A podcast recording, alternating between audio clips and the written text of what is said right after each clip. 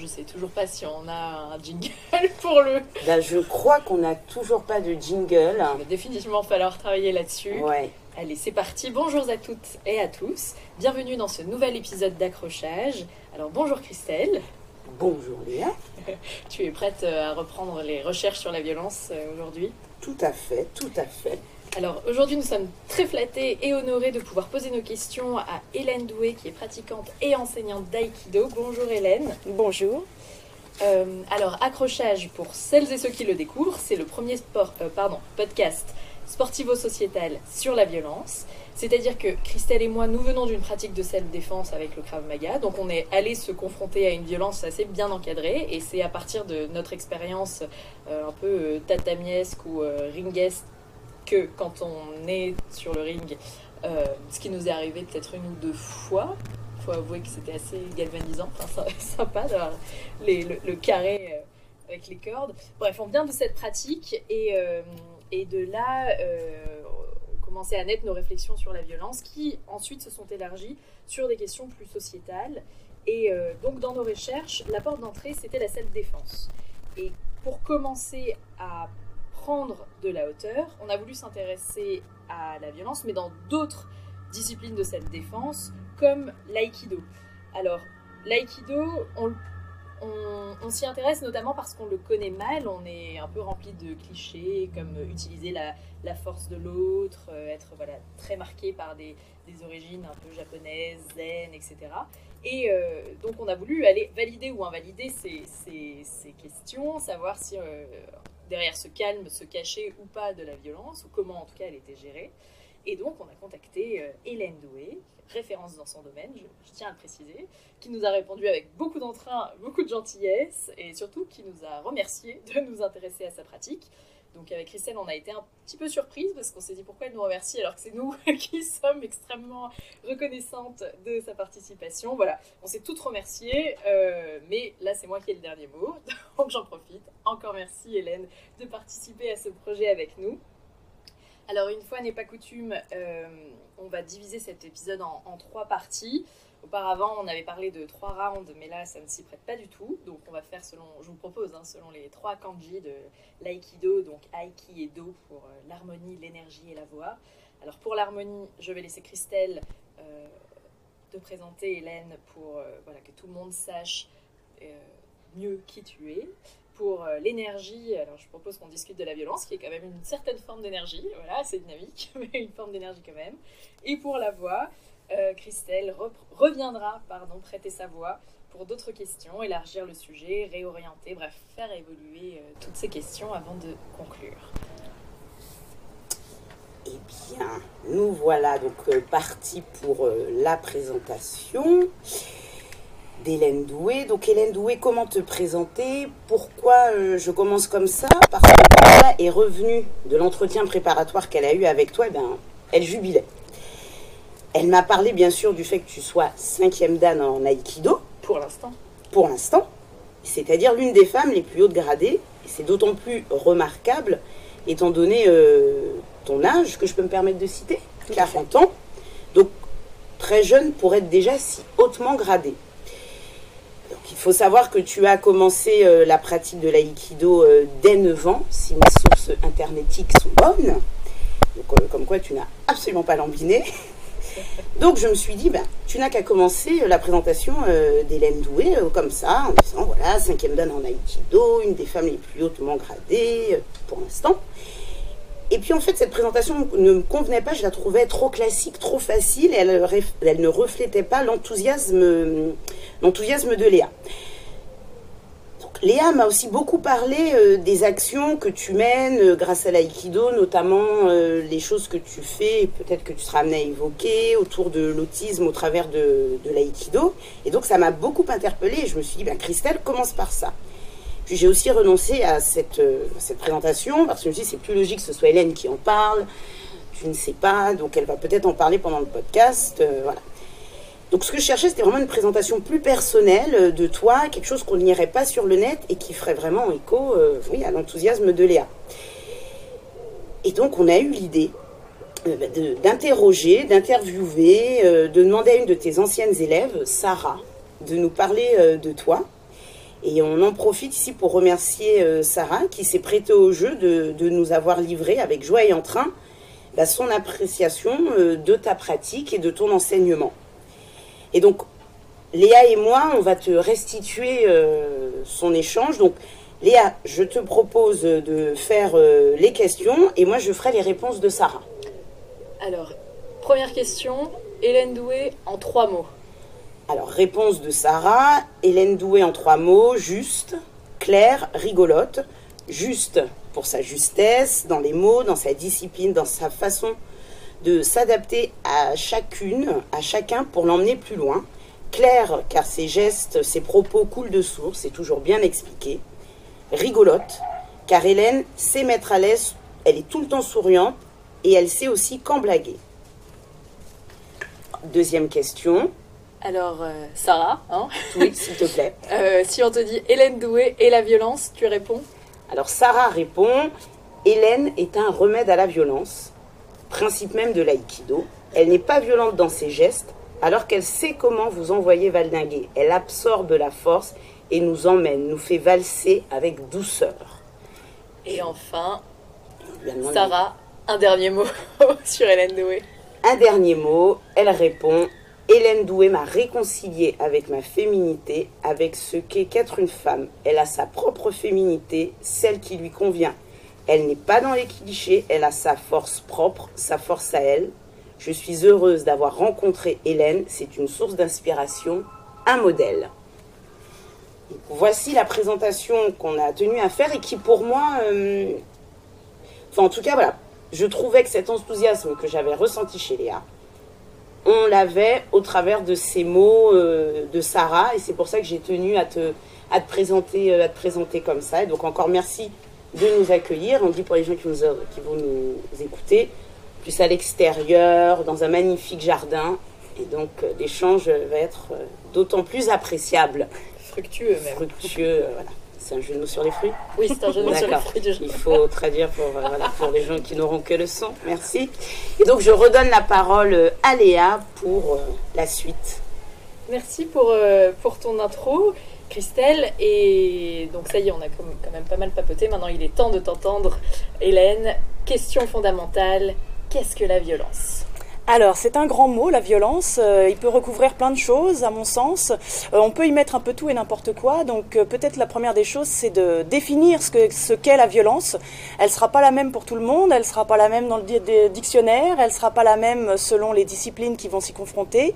alors, tout peut être violent, tout peut être rangé dedans. Euh, je pense qu'il y a deux choses fondamentales à, définir. C'est que euh, déjà, je pense qu'il y a des degrés de violence qui sont euh, déjà mesurables entre une, agressivité, une brusquerie, une, vraie violence. Est-ce que c'est une violence physique? Est-ce que c'est une violence verbale qui peut faire parfois aussi mal qu'une violence physique? Donc ça, c'est un des premiers points. Qu'est-ce qu'on classe dans, la violence? Parce que la violence, à mon avis, est quelque chose de, du plus extrême. voilà. La deuxième chose, c'est que euh, la violence est entre deux personnes, c'est-à-dire qu'il y a celui qui l'émet et puis il y a celui qui la reçoit. Donc euh, il faut aussi jauger par rapport à ça, c'est-à-dire qu'une action qui pourrait être vécue comme ou, non violente par, l'émetteur pourrait être reçue comme très violent par la personne qui la vit. Euh, parfois, ça peut être une maladresse qui peut être vécue comme violente. parfois, c'est, une, c'est un mot. Parfois, c'est vraiment une action qui est trop agressive ou trop brusque par rapport à ce que la personne peut endurer physiquement.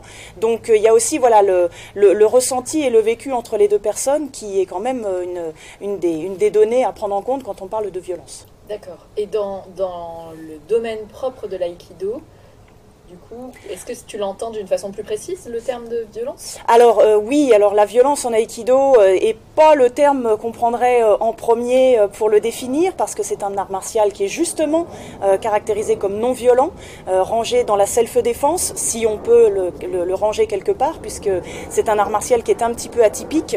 le fondateur de l'aïkido était très très imprégné de, notions de, de, paix, de respect et de bienveillance. Donc c'est un, c'est c'est un budo, c'est un, c'est un art martial, c'est un art de pas de guerre, mais qui a quand même une, finalité martiale, donc voilà, qui, qui, dont les techniques sont des techniques de, de, de, défense. en aïkido, on apprend à se défendre on n'apprend pas à attaquer, on apprend à se défendre. Donc euh, les attaques sont au service de la défense. Et le, vraiment ce qui, tranche avec les autres arts martiaux traditionnels, c'est qu'il n'y a pas de compétition. Donc euh, il n'y a pas de combat, il n'y a pas de gagnant, il n'y a pas de perdant. Il y a une, un échange des partenaires et des rôles entre celui qui fait l'attaque et celui qui fait la technique qui est permanent. On a euh, le, seul moment où on éprouve un peu sa pratique. Bon, en dehors du tatami, ce sont les passages de grade qui sont des passages techniques. On a bien des moments dans la pratique qui s'appelle du randori, mais qui n'est pas le randori de judo. Euh, c'est-à-dire que le moment de randori pourrait s'appeler plus technique libre, pratique libre, pratique sans moins, avec moins de contraintes.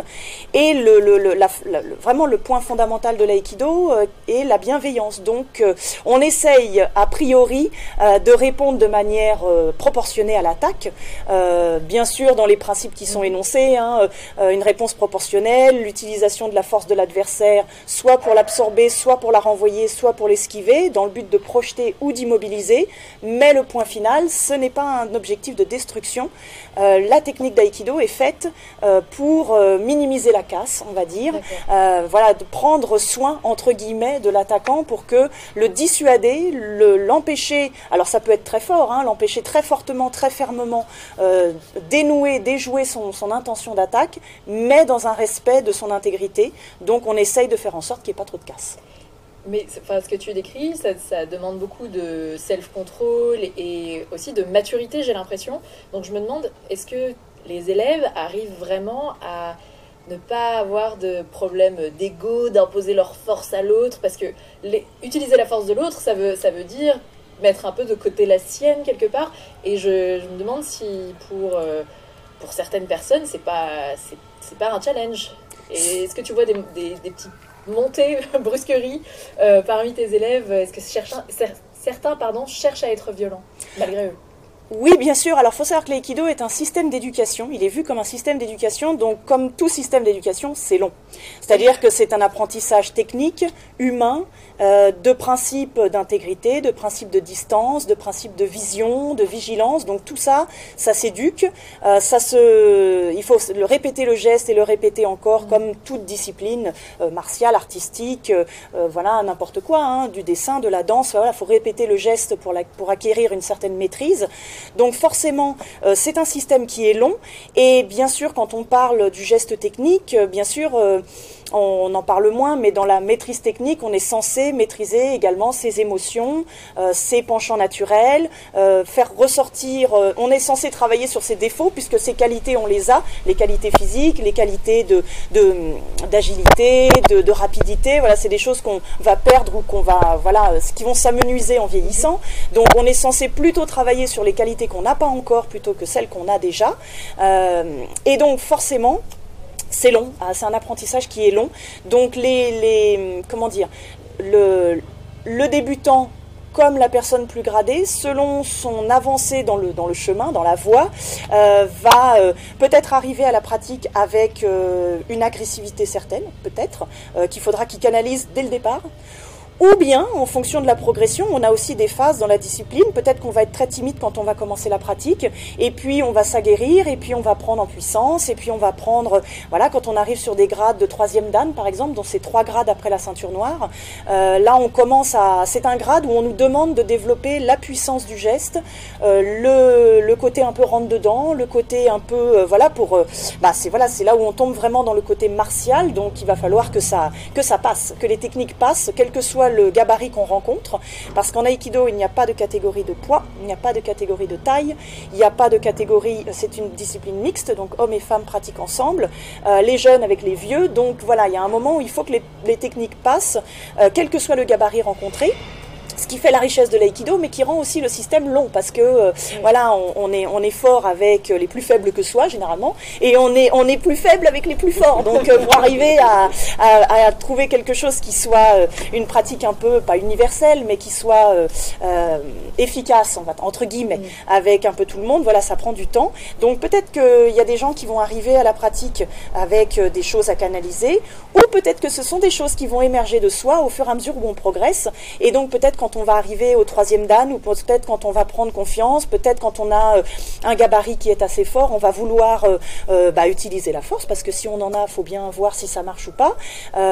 tout le but de la pratique, c'est de voir que oui, ça sert, mais pas que, et que c'est un atout, mais que c'est pas la, qualité ultime à avoir, les qualités techniques, les qualités de placement, de déplacement, de, de, vision, d'angle qu'on prend dans la pratique, voilà, au moment de l'attaque, de, voilà, de, tout ce qui fait le, corps technique de la pratique, euh, bah, ça va venir compenser euh, le, les, penchants naturels qu'on aurait. Et donc, euh, oui, il va y avoir de l'agressivité qui va se manifester. Oui, il va y avoir peut-être un peu de violence parfois.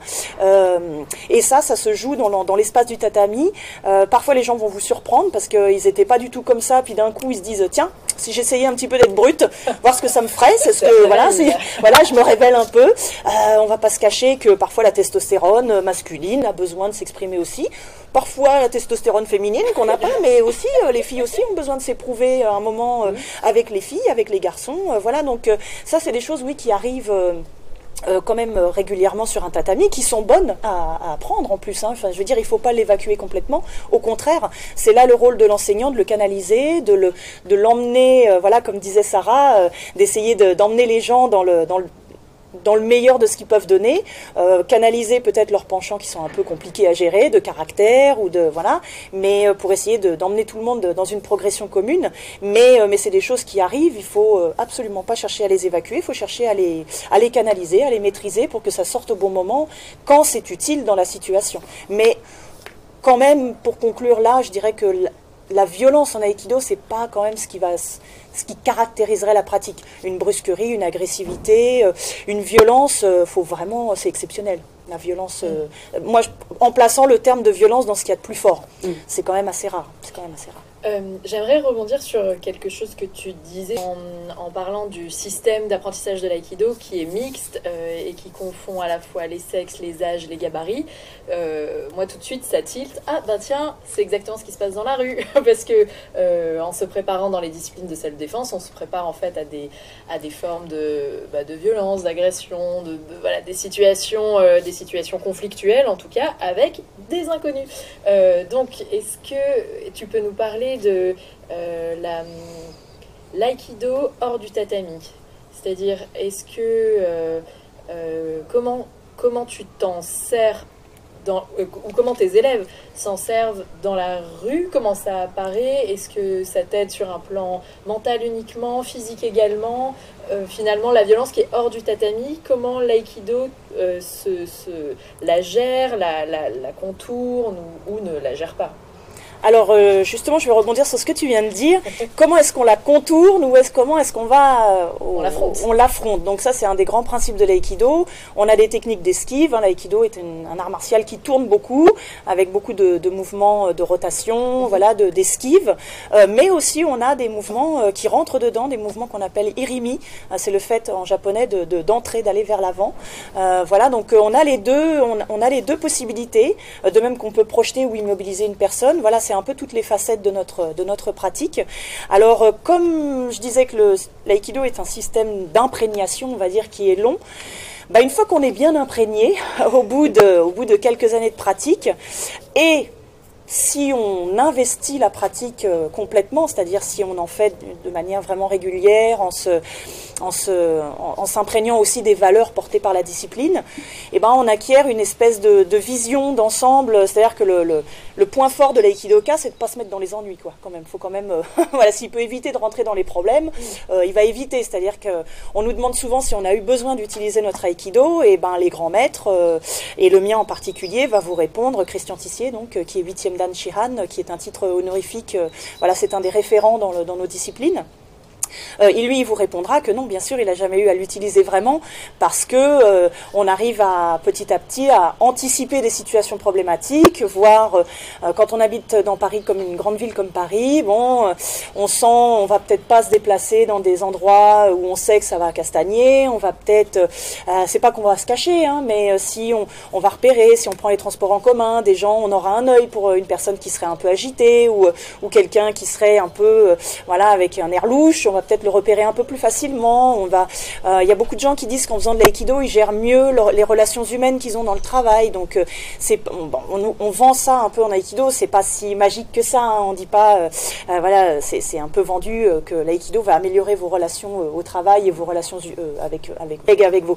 Oui, il faut en pratiquer quand même un petit peu longtemps, mais c'est vrai que il y a une petite transposition, le fait que sur le tatami physiquement, on peut contourner un problème entre guillemets où on peut rentrer dedans, bah ça peut se transférer petit à petit dans la vie quotidienne. Euh, dans une gestion déjà une maîtrise de ses émotions, une maîtrise du stress, une maîtrise des émotions fortes. Mes étudiants me disent que ça les aide beaucoup pour la préparation de leurs examens, pour euh, euh, nouer des, des, relations avec, avec des camarades, pour faciliter l'entrée en contact avec les gens de manière ouverte et bienveillante. C'est aussi ça l'aïkido, ça permet quand même d'ouvrir les gens. On travaille beaucoup des postures où on, où on essaye de, bon j'imagine comme dans tout art martial, hein, de se tenir droit, d'avoir une ouverture de, de poitrine, d'avoir voilà une, une attitude corporelle des signes corporels qui envoient à l'autre euh, je suis euh, je, viens en paix, quoi. Je suis pas, euh, voilà, je suis pas quelqu'un d'agressif. Maintenant, voilà, il faut, il faut, je pense, une pratique de, longue date pour arriver à transposer ça. Et, et, et, et quand bien même euh, on aurait énormément de, bien sûr, les principes techniques nous, nous, nous enseignent aussi des, des réflexes. Peut-être qu'on pourrait parer des coups. Peut-être qu'on pourrait en. On n'est pas très bon en frappe. Hein, je le dis aux gens qui vont nous écouter. c'est pas notre point fort.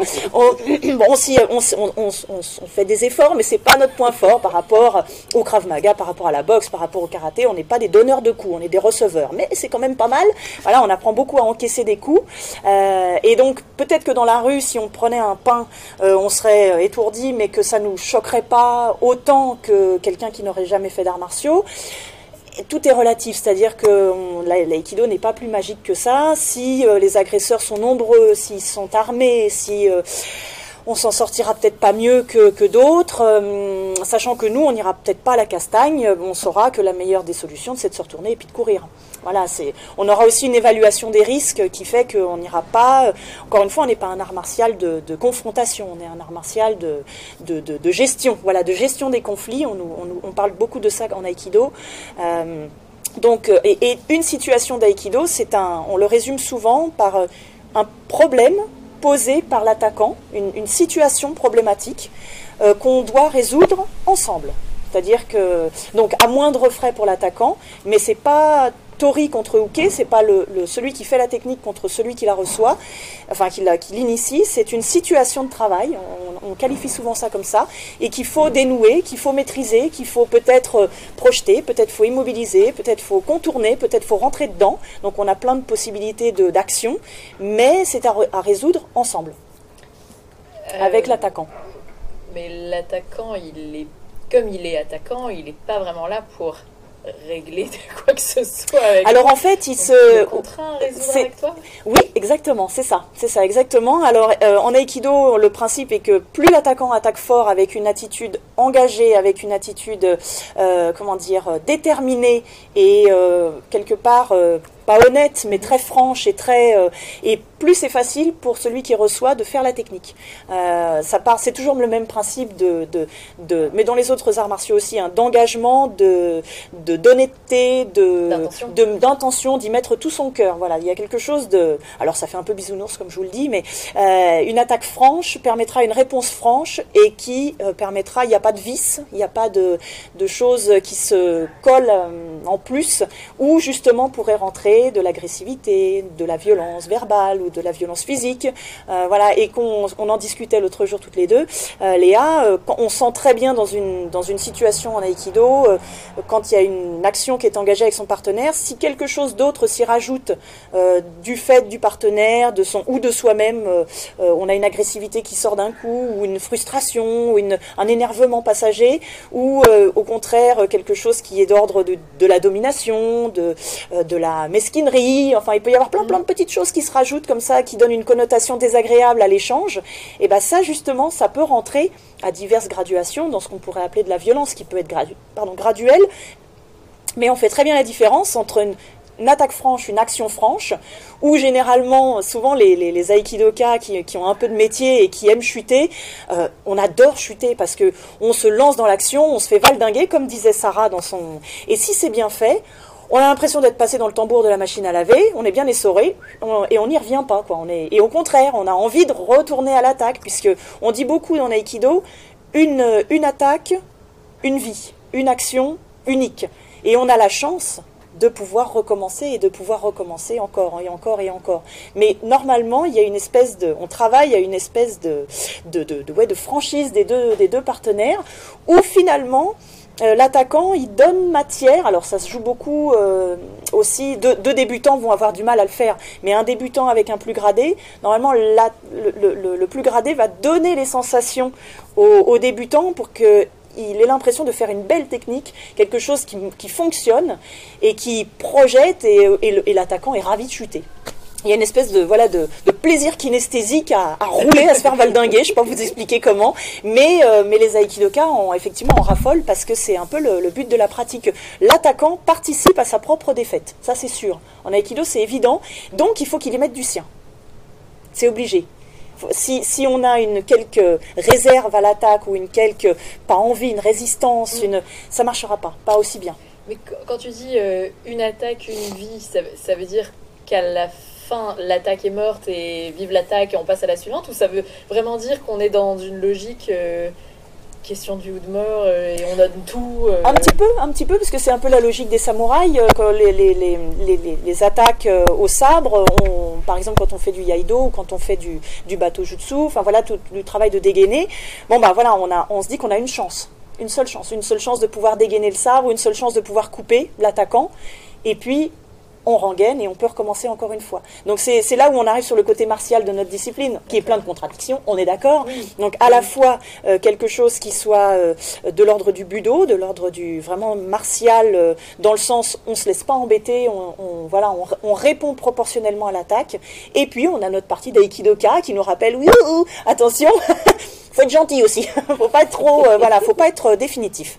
Tout, tout est dans ça, je pense. Tout est la réponse est là donner le, maximum pour préserver sa propre intégrité, mais également celle de l'autre, sans avoir une action destructrice. C'est là où, euh, où le c'est un challenge pour l'aïkidoka parce qu'effectivement on pourrait voir ça comme contradictoire alors que c'est le c'est ça qui nous fait avancer. C'est-à-dire comment arriver dans, ses propres limites comment aller au-delà un petit peu de ses propres limites mais en gardant euh, une, une, voilà une, une intégrité euh, que pour pouvoir aller plus loin justement. D'accord euh, ce, qui est, marrant, c'est que souvent sur le tatami, on parle un peu d'espace de jeu. Euh, on prend le rôle d'un attaquant, le rôle d'un défenseur, enfin, ça devient une scène. Euh, bon, le, tatami, c'est un peu moelleux, on se fait pas trop mal, etc. Et là, de, mettre cette dimension justement martiale, one shot, je, dégaine, j'entaille, sinon, sinon c'est bah, sinon c'est foutu, sinon c'est mort. Ça vient un peu en contradiction avec cet esprit joueur enfin, du coup, moi, je trouve ça, assez intéressant parce qu'on en parlait la dernière fois, quand on s'est vu, de la, dimension du jeu dans la, pratique qui permet aussi d'appréhender la violence d'une façon un petit peu, euh, plus cool. Et, euh, et du coup, je voulais revenir là-dessus aussi. Tu, tu avais parlé de ton passé avant d'être enseignant en Aikido, donc tu as étudié la science du jeu. Tout à fait.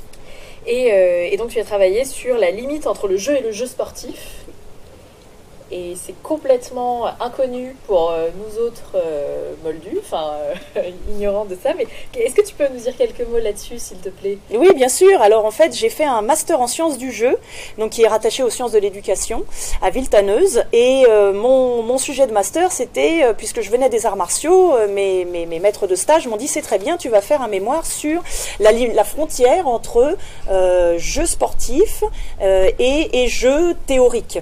Donc bon, ça a pas été, ça a été un peu ardu à faire, je vous l'avoue, parce que c'était pas ce que j'avais envie de faire au départ. Je me suis dit comment je vais m'y prendre? Et en fait, j'ai interviewé des aikidoka. et donc, si on, résume, le jeu théorique, il a une définition qui est, très stricte, hein, puisque c'est, voilà, c'est, on est dans les études universitaires, donc on a un cadre fermé. mais malgré tout, comme tu dis, le cadre du tatami, euh, partage des, euh, des, définitions avec ça, c'est-à-dire que euh, ça se passe au second degré, donc il n'y a pas normalement il n'y a pas de conséquences dans la vie réelle comme dans un jeu. c'est un cadre particulier avec des règles particulières, c'est-à-dire que comme dans tout jeu il y a des règles, il y a un espace de jeu et des règles. Là l'espace de jeu c'est le dojo. Et les règles sont les règles données par la discipline et le cadre donné par l'enseignant. c'est très ritualisé l'aïkido, il y a beaucoup de salut comme dans d'autres arts martiaux, mais nous on est encore peut-être encore plus respectueux dans, les, dans le rituel parce que ça nous donne un cadre qui est, euh, qui est très très clos, donc euh, qui permet de faire la part des choses entre la vie réelle et, le, et l'espace d'entraînement. Euh, il faut pour, pour jouer, il faut, il, faut, il faut des joueurs, c'est-à-dire que toute personne qui, qui sort du jeu ou qui n'a plus envie de jouer, ben sort du jeu. Enfin voilà, si, si à un moment, c'est comme dans les bagarres à l'école, on adore tous à l'école jouer à la bagarre. donc il y a des études qui ont été faites, hein, des, des, gens qui ont observé les enfants qui se bagarrent dans la, dans la cour de l'école. le jeu s'arrête quand il y a un des deux enfants qui, sort de, de l'imaginaire, de la, de la bagarre, ou qui se fait mal, ou qui pleure.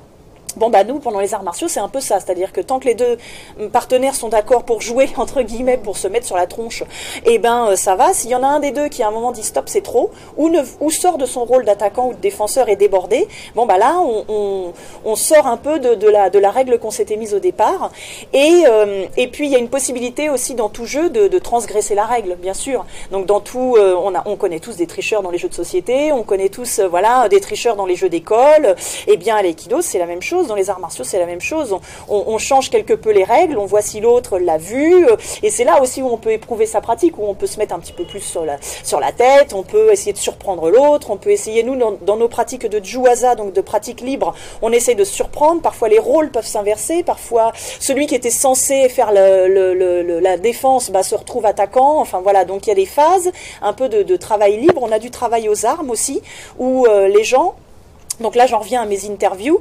Euh, les gens, euh, alors, ont, la, ont le sentiment par moment en aïkido de jouer. C'est-à-dire d'avoir de il y a beaucoup de, donc la situation n'est pas vraiment un jeu stricto sensu puisqu'il y a quand même euh, une dimension on peut se blesser dans les arts martiaux on peut euh, voilà il y a, il y, a, il y, a, il y a quand même des, des, éléments qui nous sortent d'un jeu réel. Sinon euh, on, ferait ça vraiment sur une on fera, un jeu de société sur l'aïkido voilà d'ailleurs peut-être ça pourrait exister ça pourrait être sympa.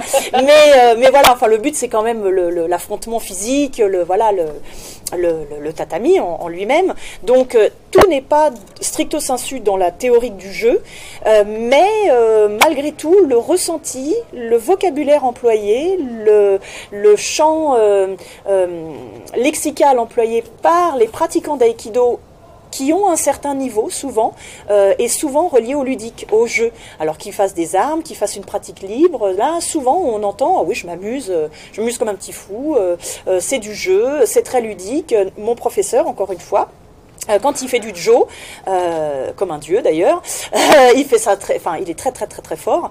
Euh, pour lui, c'est ludique. Pour nous, c'est laborieux parce qu'on a beaucoup de mal techniquement à reproduire ses gestes, mais lui, il prend, on, sent qu'il y prend un plaisir fou et que pour lui, c'est à la fois une arme, c'est dangereux. Hein, Joe, c'est donc un long bâton. Euh, on sent qu'il y a le côté, et c'est peut-être euh, justement le, ça résume bien cette image que j'ai en tête de voir mon professeur faire du Joe. On sent qu'il y prend un plaisir fou, que pour lui, c'est très ludique et à la fois c'est très martial et ça peut être très dangereux parce qu'un coup de Joe euh, mal placé peut ouvrir une arcade, peut casser une main, peut. Donc on est dans la frontière, on est vraiment vraiment dans la frontière à la fois de la martialité, du jeu. Euh, c'est, ça touche à des domaines voilà, qui, se, qui se correspondent et qui sont à la fois euh, euh, très différents les uns des autres. Mais voilà, ça m'a beaucoup intéressé de faire ce, ce mémoire a posteriori parce que ça m'a permis de réfléchir sur ma pratique et, et, de voir qu'effectivement c'est peut-être ça qui, euh, comment dire, qui résume euh, ce qui paraît un peu contradictoire en aïkido, qui est c'est à la fois euh, à la fois martial, mais dans un cadre plus ou moins sécurisé quand même, qui permet de faire émerger des tas de choses, d'expérimentation aussi. Le jeu est un grand lieu d'expérimentation, et donc voilà, ça ça, ça, ça, ça, résume un peu les contradictions a priori qu'on pourrait voir comme ça de l'extérieur. D'accord. En fait, ce qui est, ce qui est moi, ce que j'ai l'impression de retenir là, où on en est, c'est que l'un des remèdes à la, violence euh, dont, parle, dont parle justement Sarah, c'est cette maîtrise. Parce que finalement, si tu maîtrises, euh, si tu te maîtrises, si tu maîtrises ta pratique, t'es plus en train de te faire violence et donc tu es en train de t'amuser. Et t'es plus non plus dans l'agressivité envers, enfin en train de gérer l'agressivité de l'autre, mais euh, tu es, plutôt en train de, de, t'amuser avec l'autre. Donc finalement, le, jeu, c'est presque l'objectif et, la, et la, la, maîtrise des règles et la maîtrise de la pratique devient euh, la réponse euh, à, la, à la violence qu'on a, qu'on subit. Euh, qu'on fait subir. c'est une des manières de, l'évacuer, certainement, oui. Certainement, ça peut être un des. Alors peut-être qu'il y a des gens qui ne voient pas du tout l'aïkido par le prisme du, ludique, hein, peut-être pas, hein, mais, mais c'est peut-être une, des possibilités. Hein, le champ des possibles, je pense qu'il n'est pas fermé hein, sur, euh, sur comment les gens vivent leur pratique et comment, euh, comment ils arrivent à, canaliser tout ça. Mais c'est vrai que la pratique des arts martiaux, je pense d'une manière générale, pas que de l'aïkido, euh, vise à on, dit souvent que l'aïkido, comme le yoga d'ailleurs, euh, est une pratique de méditation en mouvement. Alors, euh, dit comme ça, c'est un peu abscon, mais, euh, mais de fait de, d'évacuer en permanence son trop plein d'énergie, de, ou, de stimuler son, sa timidité, on va dire, de, de, travailler ses émotions, des émotions qui émergent. Quand on fait du zen, donc la pratique de zen, c'est, japonais, mais pas que, on a coutume de dire que il y a beaucoup d'émotions qu'on ne connaît pas de soi qui émergent comme ça mhm. et qui sont évacuées pour obtenir une certaine neutralité, une certaine équanimité, donc une neutralité des sentiments, des, des choses qui vous affectent ou des choses qui sortent de nous et qui affectent l'autre. Je pense que la pratique régulière des arts martiaux permet ça pas forcément de manière consciente, euh, de manière inconsciente, le fait de, de, se dépenser physiquement, d'expérimenter, des, surtout en aïkido, parce qu'il y a beaucoup d'échanges entre les partenaires, on change de partenaire tout le temps. Donc euh, du coup, on rencontre des gens avec qui on a envie de pratiquer, avec d'autres, on sait que waouh, on va passer cinq minutes laborieuses. Mais moi, j'ai souvent, tant. ce que dit Christelle quand on combat ensemble. Ah, bah, et en fait, moi, j'ai souvent tendance à dire à mes élèves que, alors c'est vrai que c'est il faut prendre sur soi quand on pratique avec quelqu'un qui va être un peu dur ou quelqu'un avec qui on s'entend pas en dehors du tatami. Mais il faut y voir, alors avec le, avec le temps, hein, il faut y voir une, une possibilité de progresser. C'est-à-dire que avec quelqu'un qu'on avec qui on n'a pas d'affection particulière ou, ou, avec qui on sait que ça va mal se passer, c'est peut-être l'occasion au contraire de, sortir le grand jeu et de, si ça castagne, d'y aller franchement, parce qu'on n'aura pas de retenue, on n'aime pas l'autre. Donc euh, je dis ça, j'exagère le trait, hein, j'exagère le trait. Mais euh, ça peut être l'occasion de se défouler un bon coup. Ah bah celle-là, il l'aura pas volé, parce que de toute façon, il me gonfle. Quelque chose comme ça, d'accord? Euh, Et donc, ou, ou des gens qui vous présentent systématiquement des difficultés techniques, il faut que petit à petit ce soit des outils pédagogiques, on va dire, et qu'on y prenne du plaisir. Et c'est vrai qu'avec la progression, quand on rencontre une situation, euh, comme je disais tout à l'heure, le partenaire offre une situation de travail, elle peut être plus ou moins problématique, parfois problématique plus plus. Et ben avec l'expérience, on se dit chouette, on va y aller, on va y aller, et on y va avec enthousiasme. Alors qu'au début, on va y aller avec en, freinant des cas de fer, parce qu'on se dit oh là là, je vais me prendre une tannée ou euh, je vais m'ennuyer ou euh, alors voilà, ça peut être aussi un des les travers de la pratique que parfois les gens expérimentés n'ont pas envie de travailler avec les débutants, par exemple, parce qu'ils se disent Waouh, il ne saura pas mettre un pied devant l'autre, ça va être embêtant. Alors qu'en fait, non, le débutant va avoir des, réactions spontanées, naturelles, non, euh, codifiées.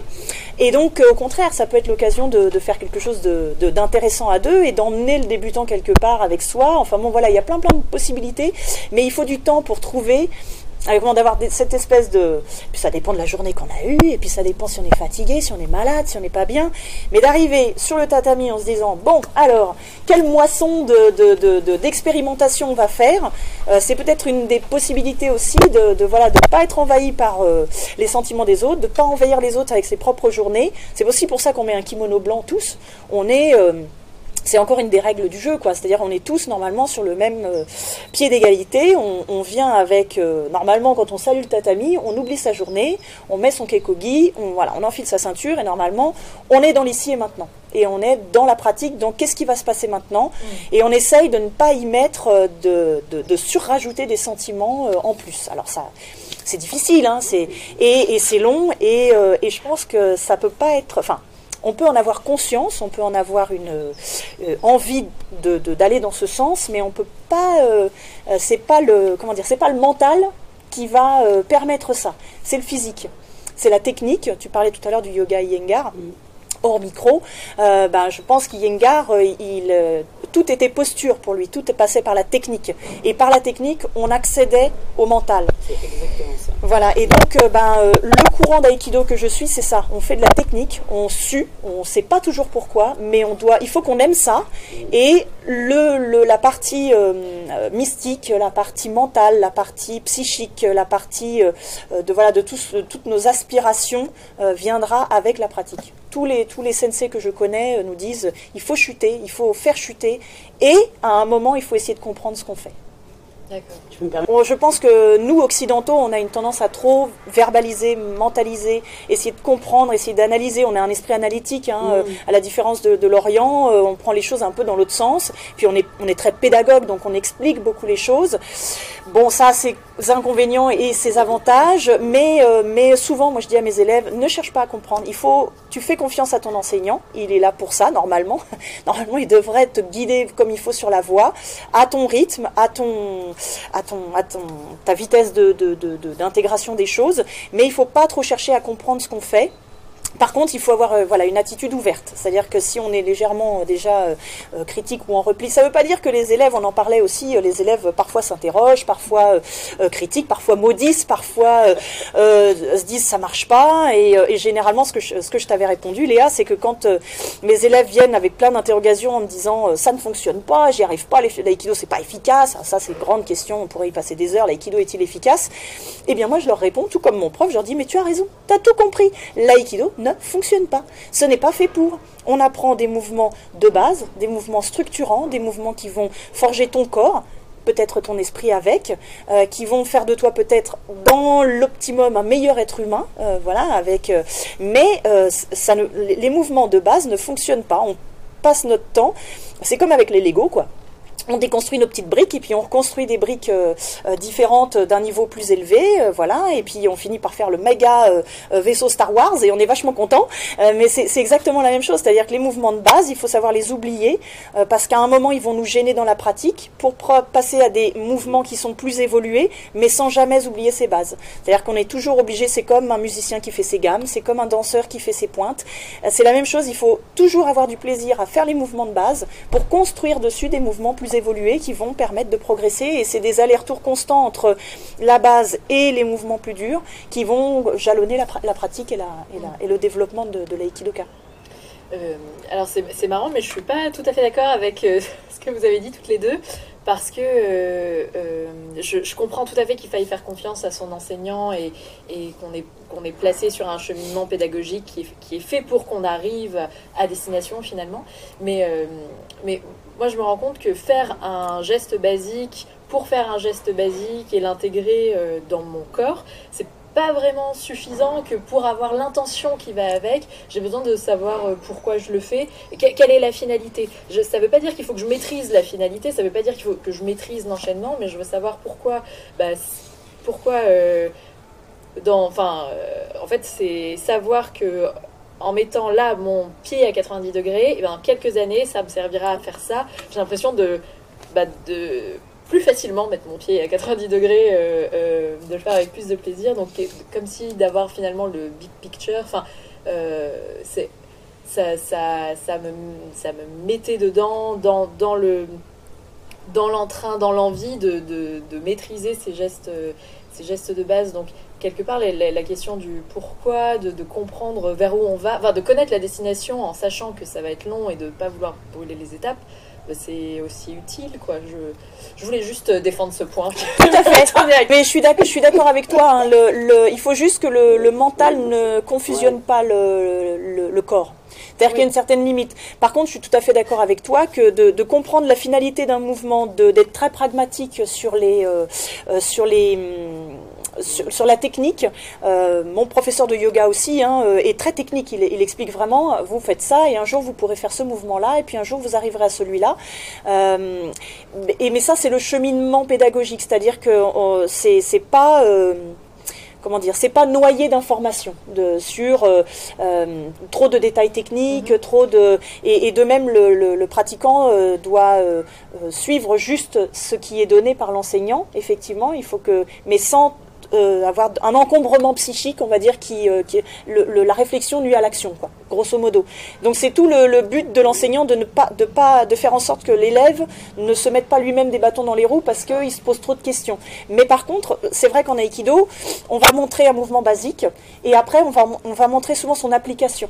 On va montrer le mouvement très dynamique ou on va le montrer de manière beaucoup plus vite et on va expliquer après, on va revenir en disant voilà, si vous mettez votre pied comme ça, pour reprendre l'expression, eh bien ça va vous permettre de déclencher votre action et de le faire. Mais ça, c'est vraiment le, déroulé pédagogique, on va dire. Et là, ce que je pensais précédemment, c'est que euh, c'est de pas noyer de trop d'informations de les, les- les élèves. Par exemple, un gradé qui voudrait bien faire et qui noierait un débutant d'informations, euh, le débutant il sait plus quoi faire quoi. Alors que pourtant il lui a expliqué que ça va être super bien pour lui, que sa vie va être meilleure, mais sauf que ça prend 10 minutes et que le pratiquant il est là euh, euh, euh, et qu'après il va passer avec un autre gradé qui va lui dire ouais non il faut que tu fasses l'inverse et tout, ça va être génial. Et là là ça commence à noyer, à noyer le, le- le message initial. Mais je suis d'accord que euh, il, il nous faut un il nous faut quand même un message euh, et il nous faut des explications parce qu'on on en a besoin pour progresser euh, et que c'est- c'est voilà, c'est tout le but de l'enseignant. De là, ça, ça c'est le boulot de l'enseignant de bien gérer ça pour euh, ne pas avoir un espèce de machin parce que l'inverse de ne rien expliquer, ça pourrait être des trucs complètement mystiques, euh, Oui. euh, voilà, ou euh, ne, pen- ne pensez pas, référez-vous à moi. Et on peut avoir des dérives gourouesques ou sectaires dans toute discipline, l'aïkido compris, hein, parce qu'on a des choses qui sont qui sortent un peu du chemin et qui dérivent vers des choses, voilà, ou au contraire, faites-moi confiance, euh, je ne vous explique rien, donnez-moi vos sous. Souvent, ça se résume à ça. Euh, voilà, donc là, on est dans l'inverse qui qu'il faut pas non plus. Voilà, c'est toujours. euh, il faut trouver la voie du milieu, quoi, qui permet d'emmener le maximum de gens. Il va y avoir des gens qui vont avoir besoin de plus d'explications que d'autres. Et encore une fois, c'est au rôle de, l'encadrant de, savoir donner à tout le monde, quoi. Sinon, on n'emmène pas. Et même au Japon, euh, on a beau euh, dire oui, les Japonais, au- aucune explication, on travaille pendant une heure avec le même partenaire, on ne fait que de l'imprégnation. Non, c'est pas vrai. Les gens qui sont allés vraiment au Japon et qui ont vécu au Japon, les enseignants expliquent, comme tout bon enseignant, peut-être moins que nous, mais ils expliquent quand même leur base, un petit peu, quoi. Pour, euh, sinon, les gens sont perdus. Si, si c'est qu'une on peut être très fort en reproduction miroir, c'est-à-dire on regarde l'enseignant et on le fait, mais à un moment, il faut un peu de mots pour, euh, pour éclaircir tout ça, Oui. sinon, effectivement, ça perd son sens aussi. C'est- Ça devient que de la chorégraphie. Voilà, c'est ça, tout à fait, oui. Oui, Tout à fait. Parce que quand je reprends quand même tes mots, tu m'as dit que le l'aïkido c'était un peu un sport d'intello. enfin, que ça soulevait beaucoup de questions Oui. et qu'il fallait avoir en- envie euh, d'y d'y répondre et de s'y plonger. Donc euh, effectivement, tu ne peux pas te, Tout à fait. te, te contenter euh, euh, que de voilà, que Démonstration. De, la- ouais, la démonstration physique Tout l'imprégnation physique. Tout à fait. Euh, Il y avait un. Je, je voudrais revenir sur, euh, sur, la, bah, sur la violence, hein, sans, sans beaucoup de surprises. voilà. Euh, et sur ta. ta hum, la, la dichotomie que tu avais fait quand on avait discuté sur la violence qui était dirigée et non dirigée, et sur les comportements qui étaient euh, agressifs ou, euh, ou, ou au contraire qui étaient euh, donc l'agressivité qui était dirigée pardon l'agressivité qui était non dirigée ou la violence qui était complètement dirigée euh, et notamment dans le cadre de euh, de ton activité enfin des formations que tu donnes en institut pour les personnes qui travaillent auprès des, des d'individus autistes ou psychotiques. Est-ce que tu peux nous parler un peu de cette activité, de ce que tu observes, de ton expérience dedans, Alors euh, oui, bien sûr. J'ai, moi, j'ai donné pendant dix ans des cours euh, dans un institut médico-éducatif euh, pour des jeunes autistes adolescents avec fort trouble du comportement et très petit niveau, on va dire cognitif entre guillemets. Donc, donc voilà, donc avec des situations régulières. Donc ils avaient une heure d'aïkido par semaine avec des comportements effectivement soit auto-agressifs ou hétéro-agressifs, type morsure, coups. Euh, enfin voilà, plein plein plein de choses euh, voilà, qui étaient soit dirigées sur eux, soit, soit dirigées sur les autres. Euh, sachant que l'aïkido leur faisait beaucoup de, beaucoup de bien, ils y prenaient beaucoup de plaisir, ils avaient beaucoup de problèmes associés, voilà, en interne, des problèmes de dos, problèmes de voilà des choses, et ça améliorait leur coordination, ça améliorait leur capacité d'ouverture et ça améliorait la communication entre eux. Voilà, ils arrivaient à, à communiquer avec les éducateurs, mais pas que, on faisait beaucoup de choses où ils communiquaient entre eux. Et petit à petit, je me suis mise à donner des formations sur toute l'île de France, que je continue d'ailleurs, euh, en institut médico-éducatif, en CESAD, en femmes, enfin toutes les structures qui accueillent un public autiste, parce que tout simplement, ils ont beaucoup d'accidents du travail euh, dans le dans leur euh, alors de, dans tout le personnel, hein, du directeur jusqu'aux dames de cantine. Ah oui. voilà, je, je forme vraiment tout tout tout le personnel qui est en contact. Ils ont beaucoup d'accidents du travail par des gestes qui sont pas contrôlés par les autistes. Euh, et donc d'une manière générale qui sont euh, pas intentionnels. C'est-à-dire, je, je m'ex- je m'explique, euh, il n'y a pas une volonté de faire mal généralement, il y a juste euh, à la base un sentiment non exprimé, une frustration, une peur, une angoisse, un, problème dans leur planning, quelque chose, ils sont très ritualisés, donc quelque chose qui a changé, quelque chose qui a changé familialement et qui donne euh, naissance à des comportements euh, euh, obsessionnels, on va dire, euh, répétitifs, qui peuvent être des frappes, des morsures, des, torsions de voilà, enfin et voilà, ils peuvent se frapper eux-mêmes aussi.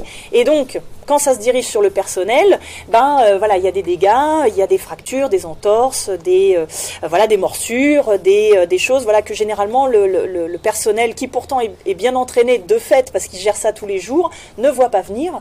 Donc les premières fois qu'on m'a demandé, c'était pour euh, réduire le nombre de gens qui interviennent sur une situation extrême euh, d'agressivité euh, au lieu qu'il y ait 5-6 personnes qui, se, qui doivent maîtriser au sol, par exemple, un, un jeune, qui soit plus que un ou deux ou trois, et qui aussi se retrouve tout seul avec un jeune qui doivent emmener dans un endroit pour le sécuriser, ils aient des gestes appropriés pour pas se faire mal et pour pas faire mal à la personne qu'ils tiennent, qu'ils contiennent, entre guillemets.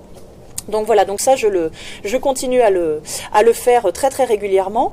Et, euh, et c'est vrai que j'insiste sur le fait que je me suis rendu compte, surtout sur les dernières formations, euh, on pourrait penser que le- les, les, les, les gestes violents entre guillemets euh, sont comment dire on pourrait penser que les gestes sont violents parce que enfin, parfois oui ça l'est mais généralement c'est pas vécu comme une violence par, les, par le personnel. C'est vécu comme un comportement inadapté c'est souvent le terme qui est, qui est, qui est employé qu'il faut contrôler qu'il faut minimiser qu'il faut euh, réguler. Il faut leur expliquer que ce n'est pas un geste adapté ce n'est pas possible euh, voilà.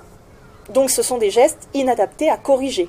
Donc il y a une certaine forme, parfois c'est très violent, hein, il, y a, il y a des nez cassés, il y a des, voilà, il y a des, des vraies morsures, Oui, il y a des, dégâts, il y a des dégâts, mais la situation est entre guillemets acceptable pour le personnel.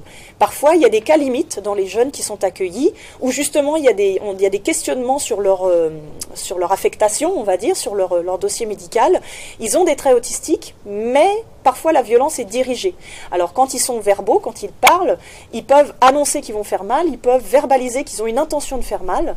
Et généralement, dans ce que j'ai pu observer depuis 10 ans, ceux-là font des dégâts plus importants que les autres parce qu'ils savent où diriger leur action, parce que souvent ils sont euh, imprégnés de culture euh, martiale, c'est-à-dire qu'il y a des fanats de boxe, il y a des fanats de, lutte, il y a des fanats de catch, il y a des fanats de taekwondo, et donc même s'ils n'ont pas euh, la formation, puisqu'ils ne font pas ces arts martiaux-là, ils voient des vidéos sur YouTube, ils ont une capacité de reproduction en miroir, ils sont passionnés de ça, donc ils vont s'entraîner à frapper toute la journée, et quand ils donnent un coup, ça fait des dégâts plus importants, et généralement cette violence, elle est euh, dirigée, elle est exprimée, et du coup elle est très très très mal vécue par le personnel, qui là sent une vraie violence, pour le coup, là je peux, peux employer le terme, et vraiment une agressivité qui est dirigée contre eux de manière, euh, en plus, euh, de manière euh, nominée souvent, parce qu'en plus, souvent ces jeunes ont une personne, une tête de, une turc. Donc la violence se dirige sur eux et ils vont chercher à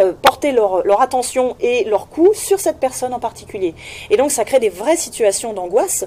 Et, souvent, il y a une partie de ma formation où je discute avec le personnel vraiment beaucoup pour leur dire, mais là, il faut que vous verbalisiez que c'est un, ce, ce cas-là est un cas atypique, parce que toute la violence que, entre guillemets, que vous encaissez toute la journée, vous la gérez très bien, même si parfois il y a surdose, même si parfois il y a blessure.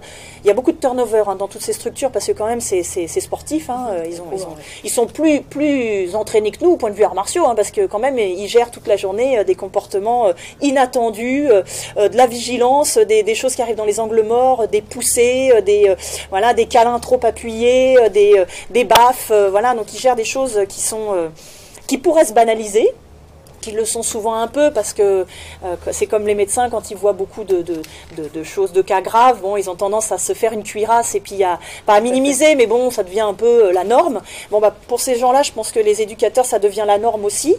Ça devrait pas, parce que du coup, ils sont habitués à encaisser beaucoup de, brutalité. D'où le travail de, des formations Aikido qui permettent de, mettre à plat. Bon, là, on en a un peu, c'est un peu trop répétitif. Il faudrait que vous ayez quand même plus d'action pour essayer de minimiser, essayer de ne pas le banaliser.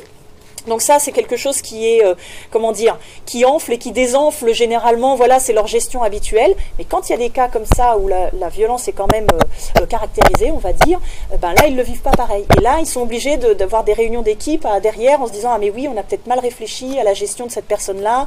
Effectivement, il faut, on il faut pas avoir le même protocole. Souvent, ils changent de protocole de prise en charge pour, voilà, ils, changent de mode en fait. Ils s'aperçoivent qu'ils sont pas partis sur une bonne, une bonne voie avec celui-là. Et du coup, voilà, ça permet de soit de réorienter la personne, soit de la gérer avec d'autres, euh, si elle est, euh, si elle a des traits psychotiques par exemple. Voilà, on n'est plus dans le même champ que l'autisme. C'est très compliqué. Le, spectre autistique est très très très large. Euh, ceux, avec lesquels je suis en contact sont vraiment des cas un peu lourds, on va dire. Mais, là, on, on fait une différence qui est très très nette entre quelque chose qui peut être vraiment dirigé et quelque chose qui est qui émerge, qui émerge mais qui est Enfin voilà, on peut pas en vouloir à un jeune autiste parce que ça, peut être fatigant, ça peut être énervant sur le fond, mais on peut pas lui en vouloir parce qu'on sait que c'est une expression démesurée euh, d'une souffrance ou d'une ou d'une envie ou d'une frustration. Et donc voilà, on est là pour gérer et canaliser ça, mais on peut pas lui imputer quelque chose, une intention. Et euh, mais, là, oui, effectivement, c'est un bon exemple de ce qui est euh, de, la frontière entre ce qu'on peut appeler une vraie violence et ce qu'on peut appeler voilà des manifestations qui sont du domaine du, gérable, voilà, de, l'acceptable. Donc il y a les deux versants. Il y a l'intention de celui qui, qui donne la violence. Est-ce que j'ai l'intention de faire mal ou pas faire mal? Si j'ai l'intention, c'est beaucoup plus violent. Et il y a euh, celui qui la reçoit. Est-ce que je, est-ce qu'on m'a visé moi personnellement Là, euh, là, je, là, je, le prends mal, et donc euh, là, la violence, elle est vécue. Euh, elle est vécue, bien sûr, oui. Plus, plus intense. Oui, tout à fait. De même que sur un sur un tatami, on en avait parlé l'autre jour, et je, l'ai dit un petit peu tout à l'heure, on peut très bien faire la différence, parce qu'on apprend à mettre des atémis dans les arts martiaux, donc à mettre des coups et à les recevoir. Donc, on va prendre des, des, pains dans la figure, on va prendre des pains dans les côtes, voilà, ça peut, voilà, ou dans, dans le sternum. Voilà, on apprend à encaisser des coups. Bah, comme tout boxeur, par exemple, qui apprend à, comment dire, avoir du recul par rapport à ses coups. Au début, c'est très difficile de prendre un pain dans la tronche. Puis quand on en a pris euh, un, certain nombre, on, bon, bah, c'est banalisé un peu. On se dit, bon, il faudra vraiment qu'il soit très très fort. Moi, je me dis, si on met un pain, il va falloir vraiment qu'il m'assomme, parce que sinon, je ne sentirai pas grand-chose. C'est un peu ce que je me dis pour moi, pour ma pratique. Parce qu'on en prend tellement. Mais on fait très bien la différence entre un athémie, qui peut être mal mis, qui peut être euh, voilà dérapé, être trop fort, mais bon, ça reste un athémie. Et un, coup qui n'a rien à voir. Je me souviens d'une fois où j'ai pratiqué avec un monsieur, je ne dirais pas son nom pour pas le, pas le gêner, il y a prescription, c'était il y a très longtemps. Nous faisions une technique, et donc euh, voilà, il y avait une entrée avec un athémie, euh, non, non, non, non, ça se passait. Puis j'ai senti quand même quelque chose qui commençait à monter, une certaine, certaine excitation chez mon partenaire, et à un moment, il m'a donné une gifle au lieu de me donner un athémie. Je l'ai senti très bien. quand on donne une gifle, ça se voit. Euh, et, donc je l'ai reçu comme une gifle. Je l'ai mal vécu, forcément, alors ça faisait cinq minutes qu'on pratiquait très bien. Et je lui ai dit, je lui ai dit, ça c'est inacceptable. Tu viens de me donner une gifle et tu sais très bien que tu m'as donné une gifle. Et euh, il a acquiescé et il n'a pas recommencé. Donc euh, on, voilà, on a, on, a, on a dénoué le truc, mais j'ai senti la différence. Et quand il a, il a fait ce geste, j'ai senti une petite euh, satisfaction un peu, un peu sadique, un peu, un peu sadomaso. Des fois, il y a ce genre de rapport qui s'instaure aussi. Il y a des gens qui arrivent à la pratique, ils aiment bien ce truc-là. Bon, moi je lui ai dit, je refuse. Je, je lui ai fait, je lui je lui ai verbalisé. J'aurais pu ne pas, mais là je lui ai dit, tu m'as donné une claque. Je suis pas d'accord. Donc euh, voilà, donc c'est des choses, voilà, qui qui peuvent être très facilement identifiable, mais au bout d'un moment, avec l'expérience, euh, sur un tatami, je pense qu'il y a des, euh, effectivement, là on pourrait le dire, des violences euh, qui, peuvent apparaître. alors ça peut être soit aux pratiquants de l'identifier, mais des fois on n'est pas dans la situation d'eux, on est, je sais pas, on peut être dans une situation où on est dominé physiquement, on n'a pas tellement la marge pour dire quoi que ce soit, à moins de dire là, arrête, tu, tu, tu, tu t'en fais trop. mais là, c'est au rôle de l'enseignant aussi de, de, déceler ce genre de petites choses pour, que, pour, pour désamorcer les conflits euh, et, je rebondis sur quelque chose, peut-être tu me demanderas après. On parlait aussi de. On, en ce moment, il y a beaucoup de, choses sur les discriminations, sur les, violences faites aux femmes, les, euh, euh, voilà, nous dans notre dans notre mixité de pratiques en aïkido, voilà, il y a plein plein de petites choses qui peuvent se, qui pourraient se mettre en place entre les hommes et les femmes, entre entre les hommes entre eux qui ont envie de se bagarrer, entre les femmes qui ont envie de se crêper le chignon, entre, il pourrait y avoir plein plein de, voilà, des, des, plein de petites choses comme ça qui pourraient s'amorcer. et ben, quand on est extérieur, quand on est quand on est encadrant, on voit assez vite quand la situation dérape. En fait, ça se voit de l'extérieur quand la pratique, la pratique peut être intense, elle peut être brutale, elle peut être. Mais si les deux sont ok, ça va. On est d'accord, on se pousse sur la tronche, on est d'accord. S'il commence à y avoir un déséquilibre dans la relation entre les deux partenaires, euh, de l'intérieur, on n'est pas forcément en capacité de, de l'identifier ou de le dire, mais de l'extérieur, ça se voit. Ça se voit assez clairement quand on est enseignant c'est assez rassurant de t'entendre dire ça parce que c'est vrai qu'en tant que débutant, on peut ressentir. Euh, euh, enfin, on peut faire des exercices avec des gens plus expérimentés et puis parfois prendre des coups qui sont un peu plus forts que ce qu'on s'attendait à prendre. Et alors là, enfin, je sais pas pour toi Christelle, mais moi là c'est le vaste océan du doute. C'est-à-dire que je me demande est-ce que la personne a conscience de ce qu'elle m'a fait, est-ce qu'elle l'a fait exprès, pas fait exprès, que c'était euh, voulu? Est-ce que, est que, en tant que débutant euh, avec un intermédiaire ou quelqu'un de plus gradé, je, représente une espèce de, menace? Enfin, Est-ce que la personne veut asseoir sa supériorité et a fait exprès de mettre le petit chouillard en plus de, puissance ou de violence pour bien, pour bien être sûr qu'elle qu'elle dominait, etc. Est-ce que c'est parce que je suis une fille? Euh, et donc là, je, me pose un, milliard de questions euh, à ce moment-là, en, en, ne réalisant pas si moi je l'ai déjà fait avec quelqu'un d'autre euh, ou pas. Et donc je me dis peut-être que c'est inconscient. Donc finalement, et à ce moment-là, en général, j'ai pris deux trois cours en plus. Donc je me dis arrête de te poser les questions. voilà. et j'adore travailler C'est génial. c'est génial. Mais euh, en travaillant avec Christelle, en tout cas, je sais qu'on qu'on se met des coups beaucoup plus forts qu'avec d'autres personnes parce qu'il y a une il y, a beaucoup de bienveillance et en fait euh, je, me suis rendu compte que toutes ces questions je me les posais pas en travaillant avec certaines personnes je me les posais avec en travaillant avec d'autres personnes et donc euh, voilà c'est est-ce que c'est moi qui suis parano d'où ça vient etc donc moi j'ai tellement pas de réponse j'attends juste d'expérimenter, euh, que finalement c'est rassurant de savoir que c'est visible de l'extérieur, que l'animosité plus que, plus que l'enthousiasme en fait peut, peut, peut, se voir. Parce qu'en plus on est un peu déformé entre le fait qu'on respire hyper fort, qu'on est protège dents, enfin je veux dire... et qu'on soit complètement en action, on se dit même dans le langage corporel, qu'est-ce que les gens voient? Enfin, euh, y a, je ne m'attendais pas à ce que ça puisse être euh, aussi visible. Si, si, ça se, ça se voit. Normalement, c'est tout le rôle de, l'encadrant et c'est lui qui assure le cadre de la pratique hein, et le, cadre du, euh, à la fois moral et, physique. Donc, euh, en principe, c'est le job du, prof de voir euh, quelles, sont les situations qui posent pas de problème et quelles sont les situations où là, il serait peut-être temps de changer de partenaire ou de, ou de remonter les bretelles à machin parce que il le fait systématiquement. Enfin voilà, il y, a, plein de petits signes qui doivent. Et, et puis en tant que pratiquant, au début, c'est normal, on est, on est dans un bain, on se rend on peut pas se rendre compte, c'est pas possible. On n'a pas le discernement pour voir s'il y a eu intention derrière ou pas. Puis avec l'expérience, ça va venir. Oui, ça va venir aussi. Après, il faut le courage de, faire ce que tu as fait, c'est-à-dire dire stop, c'est inacceptable. C'est ah, inacceptable, c'est-à-dire moi je n'accepte pas ça. Euh, c'est-à-dire euh, poser la limite alors que quelque part on vient de, recueillir ce qu'on est venu chercher. On vient dans une pratique pour se faire un peu taper dessus. Là, on nous met un coup et on, et on va dire à l'autre euh, ah bah non je suis pas d'accord avec ça euh, pour ne pas enfin il y a quelque chose de l'ordre de la contradiction qui, qui fait que c'est difficile d'exprimer le, de poser la limite. Et donc le, fait de savoir que tu le fais euh, relax vraiment sans problème de dire la formule. C'est inacceptable. C'est inacceptable. C'est très efficace ce que tu as fait c'est inacceptable. Court bah précis concis. Ah oui clair efficace mm. hein juste, clair. Voilà, juste, clair. Et rigolo. Voilà, N'oublions pas, n'oublions pas, n'oublions pas, la rigolo. Si tu le dis avec le sourire, peut-être que ça. C'est ça. Ouais, c'est, difficile, hein, c'est, un, c'est tout un. Parce que, encore une fois, euh, voilà, il faut, il faut se maîtriser parce qu'au début, on va s'énerver. Hein, au début, euh, on va rentrer pas content de l'entraînement parce qu'on va se dire, ah, je me suis énervé, euh, Mm.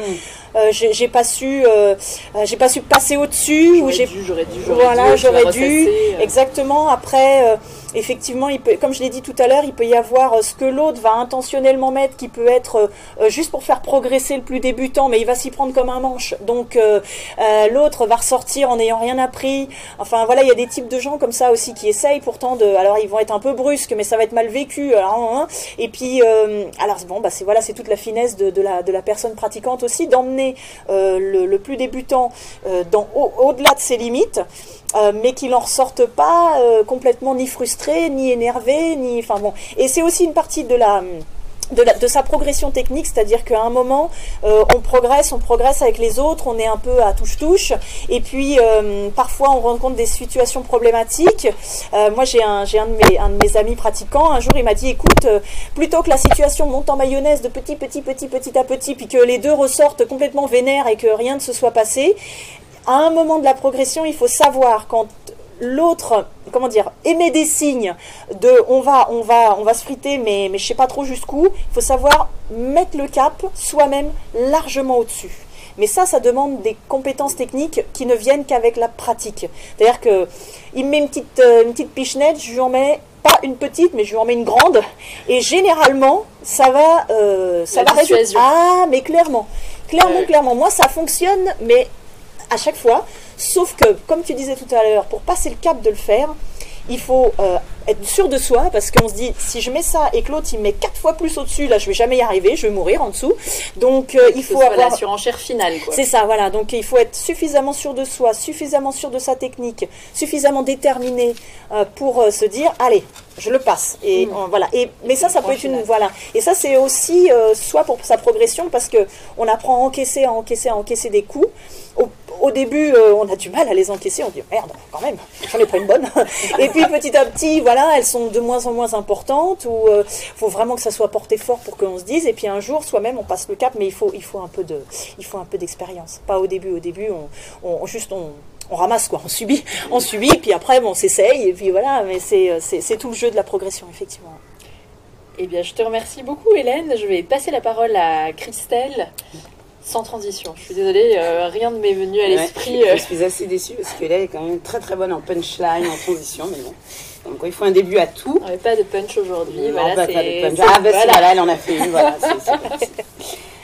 Alors avant de te poser euh, mes quelques questions, je voulais déjà te remercier euh, de tout ce que tu as partagé parce que ça a fait euh, écho à plein de, de- de choses que je pouvais penser sur une pratique sportive, puisque nous, pratiquantes débutantes de Krav Maga, mais qui font totalement écho à des questionnements que l'on a ou des choses que l'on rencontre. Euh, donc, euh, donc merci. Et puis j'ai adoré euh, certaines de tes punchlines que je vais du coup euh, citer.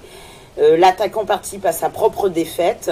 Euh, il, faut, il faut donc qu'il mette du sien parce que nos profs souvent nous disent non mais attaque vraiment. Si tu veux que l'autre puisse bien faire son, sa défense attaque vraiment. Disent, vous pensez vraiment que dans la rue si quelqu'un vient avec un couteau déjà ils nous disent comme ça ils disent déjà si quelqu'un tu vois venir avec un couteau tu fais pas ton attaque tu fais demi-tour tu cours.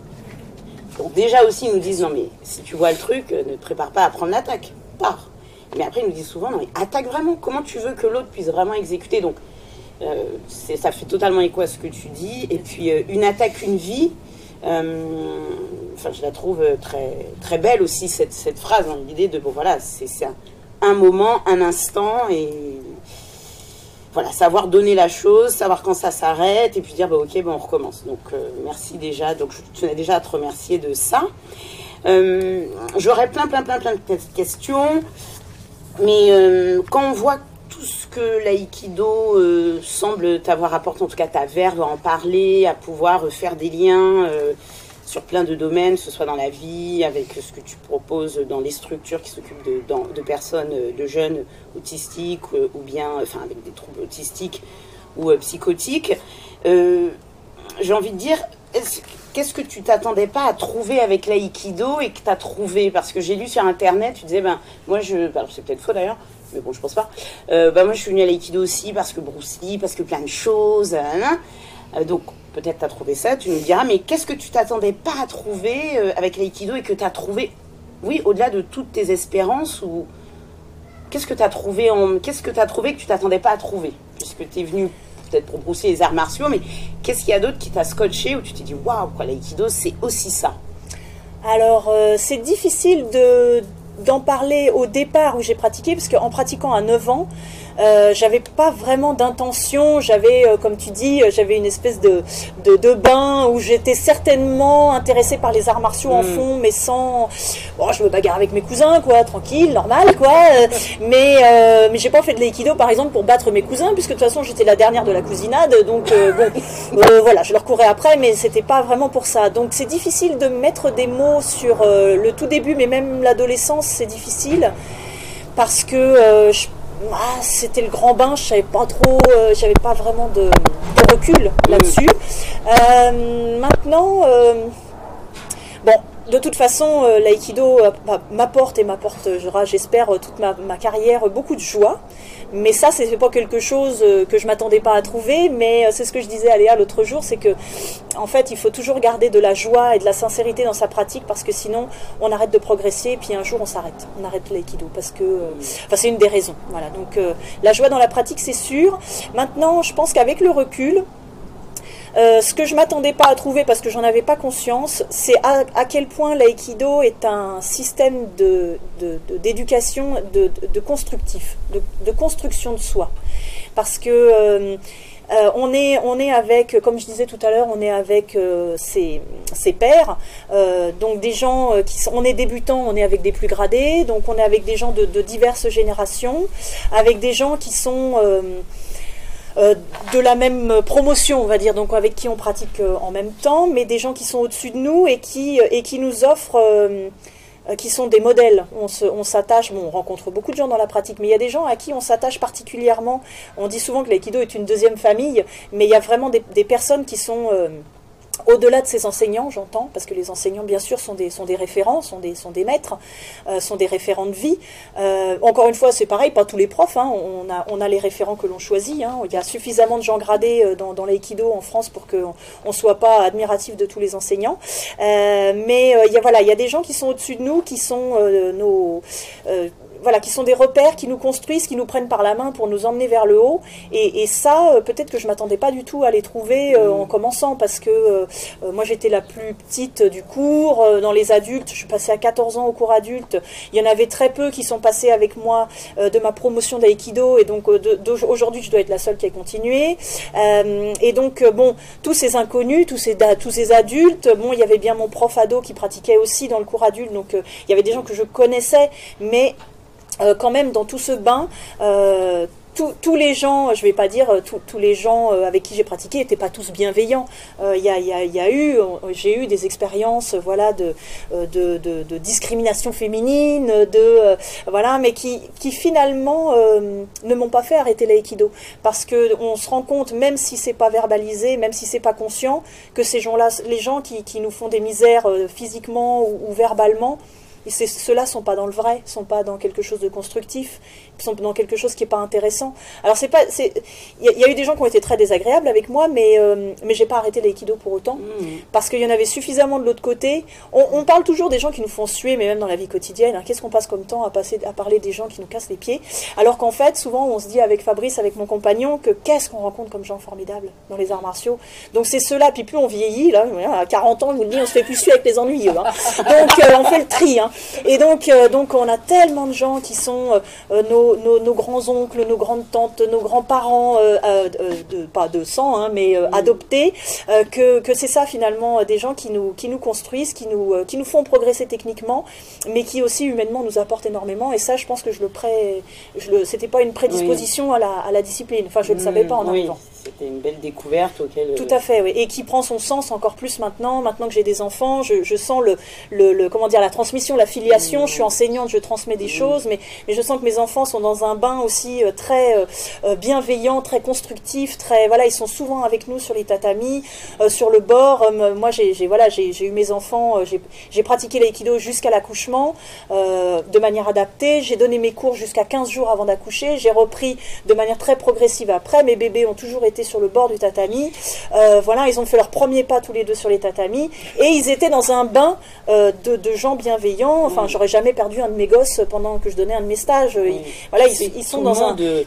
Voilà. voilà ils sont dans quelque chose qui les construit aussi. Ils ont, ils ont dans leur petit âge, ils ont aujourd'hui 4 ans et 7 ans, euh, voilà, ils ont des gens comme Sarah, voilà, que, que, vous connaissez, euh, qui sont des référents déjà pour eux, qui sont des gens sur lesquels euh, ils, se, ils se reposent, qui les font rêver, qui les font jouer, qui les font... Donc voilà, ça c'est quelque chose que l'aïkido, alors peut-être d'autres arts martiaux, peut-être que d'autres disciplines, mais ça c'est quelque chose, effectivement, je ne prévoyais pas au départ. D'accord. Très bien, merci pourquoi ou comment tes élèves viennent-ils à pratiquer euh, l'aïkido? Est-ce que tu, est-ce qu'ils t'en parlent ou est-ce que quand tu les vois pratiquer, tu dis ah lui ou elle, elle est venue pour ça? Que voilà euh, pourquoi les gens viennent-ils Pourquoi je dis ça? Parce que par exemple pour le Krav Maga, en tout cas c'est mon cas, moi c'est suite euh, à une situation d'agression, on a des discussions de vestiaire, ça peut être lié à ça, ça peut être lié aussi parce que tu as vu un reportage ou quoi, mais voilà, pourquoi tes élèves ou comment ils sont amenés à venir à pratiquer euh, l'aïkido? Alors, euh, alors je je ferai une différence entre les, élèves qui viennent aux cours étudiants, parce que je donne mm. des cours à l'université de Paris pour, euh, dans le cadre de l'aïkido pour le loisir, hein, pas, dans les, pas dans les UE validantes. Euh, j'ai, euh, alors en aïkido, il y a une 25% de femmes à peu près sur les tatamis. moi, mon cours d'aïkido, il y a énormément de jeunes filles qui viennent, énormément, énormément. J'ai 70 inscrits à peu près par année, et, et j'ai une disproportion des filles euh, par rapport aux garçons, qui sont très contents d'ailleurs. Euh, euh, et, en fait, je pense, alors je dois être une des seules professeurs d'arts martiaux femmes dans le pack arts martiaux auquel ils peuvent participer. donc je pense que d'avoir un référent hum, féminin d'arts martiaux, ça peut être une des raisons. Mmh cest que c'est pas si fréquent. Et je pense qu'en termes de, projection euh, pour des débutants, parce qu'après, euh, dans la pratique euh, générale, se, se stabilise. C'est-à-dire, c'est pas du tout d'avoir un prof femme, ça séduit autant les hommes que les femmes. Il n'y a pas de, de, disproportion tel point. Mais pour l'entrée dans la pratique, d'avoir une enseignante, je pense que ça les rassure quelque part. C'est peut-être plus facile. À mon avis, elles viennent euh, principalement pour faire une activité physique, pour euh, euh, améliorer leur, leur gestion d'énergie d'une manière générale entre études et pratiques, parce que c'est des, étudiants qui d'une manière générale passent beaucoup de temps devant les ordinateurs, donc mmh. ils ont besoin d'avoir une activité physique. Certainement, beaucoup sont plutôt timide, plutôt réservé, plutôt euh, euh, bon élève. J'ai beaucoup de scientifiques, beaucoup de, filles qui assurent qu'elles ont elles carburent, hein, mes filles. Hein. Euh, et, donc, je pense que c'est un moyen de, prendre de l'assurance, ça c'est sûr, de, s'ouvrir, d'être plus... Et les garçons aussi, hein, parce que je vous oublie pas les gars. Euh, ils sont aussi, euh, voilà, souvent très, euh, très timides, très, voilà, donc ça leur permet à la fois de, rencontrer du, monde, de, voilà, de se socialiser. C'est quand même un des facteurs. Qui, tout ça peut être équivalent aussi aux cours que je donne en club. Hein. C'est-à-dire que les gens, ils ont besoin de, voilà, comme dans toute activité, hein, de rencontrer du monde. Après, pour les, pour la pratique en club, j'ai certainement des gens qui viennent dans une recherche de, de défense de self-défense, je pense que un des gros, gros, gros arguments quand même, c'est qu'il n'y ait pas de compétition. C'est vraiment le truc. Je vais apprendre sans, à mon rythme, sans stress, sans objectif, sans de manière complètement euh, rassurante sur j'ai pas d'objectif de, de, rendu, j'ai pas d'objectif de, temps. Euh, je peux venir avec. Euh, souvent les gens me disent mais je suis pas souple je suis gros, ou au contraire je suis trop maigre. Euh, voilà, donc euh, il n'y a pas de considération, c'est un endroit neutre. Euh, où les petits travaillent avec les grands, les débutants avec les gradés. c'est un bain général où finalement ma propre individualité va être à la fois noyée dans le groupe et à la fois prise en charge par le groupe. Donc je pense qu'il y a beaucoup beaucoup ça, le fait qu'il n'y ait pas de compète et le fait qu'il n'y ait pas de casting. je pense que c'est les deux arguments principaux. Euh, l'activité physique en est une. Ça peut être, euh, il y a beaucoup de gens aussi qui sont, euh, comment dire, qui ont une, affinité avec le Japon, donc et qui, mais qui veulent pas faire judo karaté parce qu'il y a de la compète, donc ils viennent vers l'aïkido parce que c'est l'intermédiaire, le compromis idéal. En tout cas, dans les enfants, dans les cours enfants que je donne, le, le, paramètre non compétitif est le paramètre essentiel. C'est-à-dire que c'est souvent des enfants qui n'ont aucune affinité avec la compétition ou qui ont fait d'autres disciplines où on les a poussés à la compète. ça leur correspond pas, ou ils en veulent pas, ou les parents n'ont pas envie d'accompagner tous les week-ends leur enfant euh, faire une compétition de ceci ou de cela. Et donc euh, c'est un confort aussi pour les parents. Et puis euh, c'est euh, comment dire pour le pour le cours enfant le côté euh, éducatif est très euh, euh, est très mis en avant. Euh, voilà de, de de à la fois tant euh, sur leur euh, développement personnel que sur euh, voilà il n'y a pas de pression sur les ceintures il n'y a pas de voilà c'est c'est de c'est de l'apprendre à vivre ensemble l'aïkido euh, pour les petits pour les ados ça commence à être de la construction technique mais pour les petits c'est vraiment, euh, ah oui c'est de la mise en Oui. voilà du respect de l'autre du respect des règles du respect des codes de la culture japonaise de voilà de quelque chose qui est l'image du Japon c'est des gens ils sont bien en rang tic tic tic ils s'arrêtent bien au feu rouge tic tic tic voilà ils sont ils nettoient leurs écoles tic tic tic donc euh, est que on va aller dans une discipline au, sens euh, Propre, cadré voilà tac cadré, tac tac ouais. donc euh, donc voilà il y a, il y, a, il y a- D'accord. il y a un peu tout ce florilège de gens euh, qui viennent euh, en, en club Merci. Dans ce que tu décris de ta pratique, enfin, il y, a, ta pratique, mais je me dis, alors peut-être à tort, tu me diras, comme tu dis qu'à côté, enfin à côté, donc peut-être même beaucoup à côté, donc tu pratiques du yoga, hatha yoga, euh, tu as donc, tu expliquais à, à Vitaneuse Paris 13 que tu as été amené à faire de la recherche, mais du coup en lien avec euh, ta pratique euh, d'aïkido. Euh, Léa aussi me disait que tu fais euh, du, un sport de combat, je sais plus lequel, boxe taille. Euh, donc, je me dis, peut-être à tort, mais que ça doit faire que tu as une pratique d'aïkido et sans doute un enseignement d'aïkido très intégratif où tu fais rentrer ces différents aspects, le yoga, ce que tu as fait en recherche, euh, la boxe taille, euh, dans, ta, dans ta pratique d'enseignement et aussi dans ta pratique euh, personnelle. Est-ce que j'ai raison? Est-ce que j'ai tort? Est-ce que et comment ça se traduit si c'est le cas? Alors, tu as raison et en fait, tu es visionnaire en fait parce que c'est des choses qui, que je mets en place maintenant seulement. C'est-à-dire que euh, euh, pour l'instant, euh, je, je suis pas le type de pratiquant d'arts martiaux. Il y en a qui font à la fois du karaté, du, du nanana, qui font tout. Euh, moi, je peux faire qu'une chose bien à la fois. Donc euh, voilà, je me suis dédiée à l'aïkido. Euh, le yoga, je le fais en pratique complémentaire. J'en fais moins en termes de volume d'heures, forcément. Je me dirige quand même à partir de l'année prochaine dans un diplôme d'enseignement du yoga. Donc voilà, donc c'est pour ça que je dis c'est en Mmh. émergence. La boxe taille, je m'y suis mise avec, avec mon compagnon Fabrice qui en fait depuis 10-15 ans. Euh, mais en complément aussi, parce que comme je le rappelle, les aikidokas sont pas bons en jambes. Donc en coup de pied, en coup de pied. Donc, euh, et en coup de poing. Donc euh, du coup, euh, voilà, je me trouvais un peu ridicule. Donc je me suis dit, ça, ça améliorera, c'est au service de l'aïkido. Mhm. Donc ça, c'est plus en tant que pratiquante, Oui. mais aussi pour pouvoir le transmettre à mes élèves, Mm. qu'ils ne soient pas ridicules non plus. Et, euh, et le yoga, c'est pareil, je l'intègre petit à petit, parce qu'il faut savoir que les, les gens qui font de l'aïkido, mais d'une manière générale les arts martiaux, euh, on, prend, en tout cas les aïkidokas, parlons pour nous aïkidokas, on prend pas assez soin de nous en dehors du tatami. C'est-à-dire que maintenant on s'échauffe plus. Avant, euh, voilà, à l'ancienne, on montait sur le tatami et on commençait à pratiquer parce que bah, dans la vraie vie, t'as pas le temps de t'échauffer quand on va t'agresser. Soit. Sauf que quand même, pour pouvoir pratiquer longtemps, c'est quand même mieux de s'échauffer. Et puis on s'étire pas parce que ça sert à rien, parce que voilà. Bon, sauf que maintenant, si, on, s'étire aussi, mais c'est pas mal. Voilà. Donc en fait, la pratique de l'aïkido évolue aussi. Les enseignants d'aïkido des générations actuelles ont plus tendance à prendre soin d'eux, entre guillemets, d'une manière générale. Euh, voilà. Donc ça rentre dans une logique gé- générationnelle, on va dire. Et donc moi j'ai tendance effectivement à, leur faire faire des étirements un peu type yoga à la fin, ou, leur donner des conseils si eux-mêmes veulent s'étirer ou faire des choses. Pendant le confinement, et ben voilà, les, les cours que j'ai fait en visio ont été très très largement inspirés du yoga parce que pratiquer l'aïkido tout seul, c'est quand même pas fastoche. Donc on a la pratique des armes, on a des déplacements, mais bon, voilà, des mouvements qui ressemblent à des mouvements de yoga qui peuvent être mis au service de l'aïkido aussi.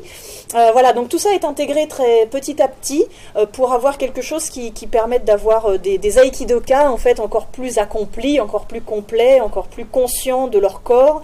Euh, voilà, c'est mon, professeur de yoga le, dit très bien. hein, il m'a dit. si on fait la formation d'enseignant de yoga ensemble, je sais très bien, parce qu'il connaît l'aïkido, que ça va être pour alimenter ta pratique de, d'aïkido 4. Euh, je, jamais, enfin, mon idée n'est pas d'aller en Inde et de faire comme certains enseignants de yoga, de se plonger. J'ai pas le temps. Enfin, j'aimerais, hein, mais il faudrait que j'arrête et que je fasse que du yoga pour euh, le faire de manière aussi sincère que l'aïkido. Donc, je vais faire ça de manière euh, la plus studieuse possible et la plus honnête. Mais voilà, toute proportion gardée. voilà, donc voilà, tout est au service du, du, grand tout universel, du grand tout qui fait que d'améliorer de, la pratique de l'aïkido.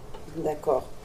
Et alors tu as tu l'as un peu évoqué. Euh, est-ce que dans tu vois des évolutions autres de l'aïkido en général? Parce que tu as dit euh, voilà on fait maintenant plus d'échauffement, plus de d'étirement. Euh, est-ce que tu vois d'autres évolutions de au sein de l'aïkido ou peut-être dans les arts martiaux, mais en tout cas dans ton dans ta pratique, dans ton art, euh, dans ton art martial. Comment ça a évolué? Est-ce que tu vois d'autres évolutions euh, euh, que tu oui que tu notes? Oui, alors un, professeur d'aïkido me disait un jour que l'aïkido devient de, de, plus en plus technique. Alors c'est pas facile à comprendre comme ça de but en blanc, mais lui-même disait ouais nous quand on était jeunes, on n'était pas technique, très technique, on se foutait sur la gueule, on était heureux, mais euh, on n'était pas très technique. Il dit, vous, génération d'Aikidoka euh, de, de maintenant, vous êtes tout aussi efficace, mais vous avez gagné en précision technique. Et donc la précision technique est au service de l'efficacité, enfin de la, de la martialité, mmh. euh, avec une meilleure... Euh, prise en compte des effets euh, après, c'est-à-dire une meilleure. Euh, aujourd'hui, les, les, qui ont pratiqué dans les années 80, 90 sont un, peu cassés, sont un peu voilà, ont, souvent des problèmes de dos, ont souvent des problèmes de genoux. Bon, l'aïkido est pas le meilleur truc pour les genoux parce qu'on fait une partie de notre pratique à genoux. Bon, c'est ça justement, c'est une des évolutions. Ça, j'aurais tendance à dire que ça a tendance à diminuer la pratique à genoux et un partenaire à genoux, un, attaquant debout, en Hamian Dachiwaza, ça a tendance à diminuer parce que c'est quand même pas hyper bon pour les genoux. C'est structurant pour le corps, mais dans une certaine limite. Donc il y a, dans, la pratique et dans l'enseignement de l'aïkido, il y a des choses qui évoluent. Et il y a aussi une autre chose à laquelle il faut qu'on, se, sur laquelle il faut qu'on se penche de manière très euh, rapide et, les fédérations d'aïkido s'y penchent déjà, c'est que l'aïkido a connu un fort essor dans les années 80, 70. Euh, on parlait de kung-fu, euh, David Carradine, euh, Bruce Lee, tout ça. Bon, voilà, il y avait une espèce de d'engouement pour les mhm. arts martiaux d'une manière générale, qui est en train de se tasser mais pour tout le monde, hein, pour tous les arts martiaux, judo, tout, le monde confondu. Alors il y a une émergence de, nouvelles pratiques euh, comme le self-défense, comme le Krav Maga, euh, comme le MMA, voilà, qui sont des choses de générationnelles aussi, hein, qui sont aussi des réponses à, la vie actuelle, voilà, euh, mm. au climat parfois anxiogène, aux, agressions, voilà, pendant après les, attentats de, de, voilà, il y a énormément de demandes sur le Krav Maga, bien sûr. Moi aussi j'ai eu des demandes après les attentats du Bataclan et tout ça Enfin bon, donc il y, a des choses qui sont dans l'air du temps aussi, mais les arts martiaux traditionnels vieillissent un peu, donc on a des pratiquants dont la, la moyenne d'âge augmente. Il y a un peu moins de jeunes qui viennent aux arts martiaux traditionnels parce que je pense que comme il y a une offre qui est très diversifiée, ben ils ont le choix et donc euh, la visibilité de l'aïkido qui encore une fois n'a pas de compétition est moins visible. donc euh, on mhm. peine un peu à faire notre trou, mais euh, ce que je disais à Léa l'autre fois, c'est qu'il y a de la demande, c'est-à-dire que dans les la moyenne d'âge d'inscription à l'aïkido maintenant c'est une trentaine d'années. Donc des gens qui ont envie souvent de prendre soin d'eux, de faire une activité physique, un art martial, mais dans un objectif quand même de santé, de bien-être, de, de vivre vieux dans les meilleures conditions possibles. Mm. Donc des gens qui sont prêts à s'engager vraiment longtemps dans la discipline, mais ils commencent à 30 ans. Donc c'est très bien. Euh, c'est super les trentenaires, c'est souvent des gens qui sont voilà, qui, qui, ont une espèce de maturité qui se développe euh, voilà, dans leur vie et tout ça. Donc c'est super, c'est des gens qui sont très bien. Mais pour la, la pérennité de notre discipline, euh, c'est des gens de, 15, 18, 20 ans qu'il faut qu'ils soient les primo entrants. donc euh, mm. voilà, moi je, suis d'une nature optimiste, donc j'ai tendance à me dire qu'il faut qu'on rénove notre manière de présenter l'aïkido de manière plus moderne, de manière plus pragmatique, mm. de manière plus Parce que, euh, je disais à Léa, euh, il y a, euh, il y a des, des occurrences aïkido euh, dans les... C'est quelque chose qui fait exotique et qui plaît bien. Par exemple, dans Jumanji, le film, il y a un des, des personnages de, de- du, du jeu vidéo, ses compétences, c'est aïkido. Bon, bah ça, ça plaît aux jeunes. Dans la série Casa des Papel, il y a un épisode qui s'appelle Aïkido parce que le mec qui veut braquer la banque, il présente le, le- le plan de, de casse de la banque avec les, les thématiques de l'aïkido. Bon, là, c'est un peu tiré par les cheveux, je suis d'accord. Mais quand même, Ouais. on parle d'aïkido, il y, a, il y a quelque chose. Et puis moi, dans mes, dans mes jeunes qui s'inscrivent, euh, il, y a une, il y a une fascination pour le Japon qui reste très présente. Les Japonais adorent la France euh, et, les, et les Français adorent le Japon. Une, une partie de la population adore le Japon Oui. Voilà, il y a une espèce de, de mais, mais tout, hein, le, la culture, le- les, les jeux vidéo, Mmh. les, les, les enfants adorent les, les dessins animés japonais, les Pokémon, les, enfin bon, bref, on est dedans là. Moi, je suis à fond dedans. Donc, quand je vois euh, des, des, des, plus- des personnes plus anciennes c'est c'est une question de génération à mon sens. hein. Euh, Il n'y a pas contradiction. J'ai juste, mais quand je vois des, des, des pratiquants âgés qui me disent euh, l'aïkido c'est fini, on parle plus du Japon, on parle plus, euh, c'était mieux avant. Ça c'est un truc d'ancien. hein. Euh, voilà. euh, euh, euh, Aujourd'hui le, le Japon l'aïkido n'intéresse plus personne. Je suis pas d'accord. À chaque fois je me bats, je leur dis mais si, on a notre public, mais il faut aller le toucher Oui. et avec les bons arguments. Donc euh, donc là, le vrai challenge c'est d'arriver à recruter euh, pour les enfants. On a, on a régulièrement, euh, ça, ça se renouvelle. On, on a une bonne partie de, de public enfant, mais il faut quand même aller le chercher. Mais dans les, dans les 18-25 ans, là, on a un vrai, euh, un Oui, vrai il y a un challenge. gap. Je souligne euh, juste que Oui. tu, que tu euh, participes à cette intégration des publics avec les, travail, les travaux pardon, que tu fais auprès d'associations. Oui, Ça, c'est quelque chose dont tu m'avais parlé. Oui, euh, on en avait parlé. En fait, euh, je, je me suis rendu compte. Alors, il faudrait, faudrait étudier le sujet. Euh, là, c'est plus sur le, le- le côté mixité de notre, de notre discipline. Donc, l'aïkido se pratique euh, hommes-femmes euh, confondus. Mais je me suis rendu compte par. euh, on connaît énormément de gens à l'étranger. On a beaucoup, beaucoup d'aïkidokas de par le monde avec qui on est. Avec les réseaux sociaux, aujourd'hui, c'est très facile. Puis nous, on se déplace beaucoup aussi à l'étranger. Donc, on, on rencontre des aïkidokas de tout pays confondus et de tout style. Euh, je me suis aperçue d'une manière générale dans mon club, dans les gens, dans les jeunes qui viennent euh, aux cours étudiants, qu'il y avait énormément de pratiquants qui sont euh, issus de la communauté LGBT. Mais vraiment, hein. LGBT, donc euh, juste pour. voilà donc gays, lesbiennes et, trans, trans et associés. Et donc je me suis dit, il y a quand même quelque chose euh, à faire là-dessus. Notre discipline est mixte. Alors on parle souvent, euh, nos fédérations parlent souvent de la mixité homme-femme, mais moi je me suis dit, il faut qu'on élargisse le débat euh, plus large, c'est-à-dire que l'aïkido est encore une fois, de par sa nature, un lieu bienveillant, un lieu sans compétition, un lieu neutre comme dans tous les arts martiaux où on est tous en blanc, euh, un lieu qui, permet euh, de, faire venir des tas de gens différents, comme je le disais tout à l'heure, de gabarits, de, milieux sociaux avec une certaine euh, limite, parce que encore une fois, c'est vrai que euh, l'aïkido tape plus dans les CSP qui sont plutôt élevés, plutôt, plutôt, c'est plutôt un, un- une discipline de citadins, voilà. Mais malgré tout, je me rends compte qu'on a beaucoup aussi d'amis à l'étranger qui sont des pratiquants de beau niveau, de haut niveau et très engagés dans leur discipline, et qui sont gays, lesbiennes et autres.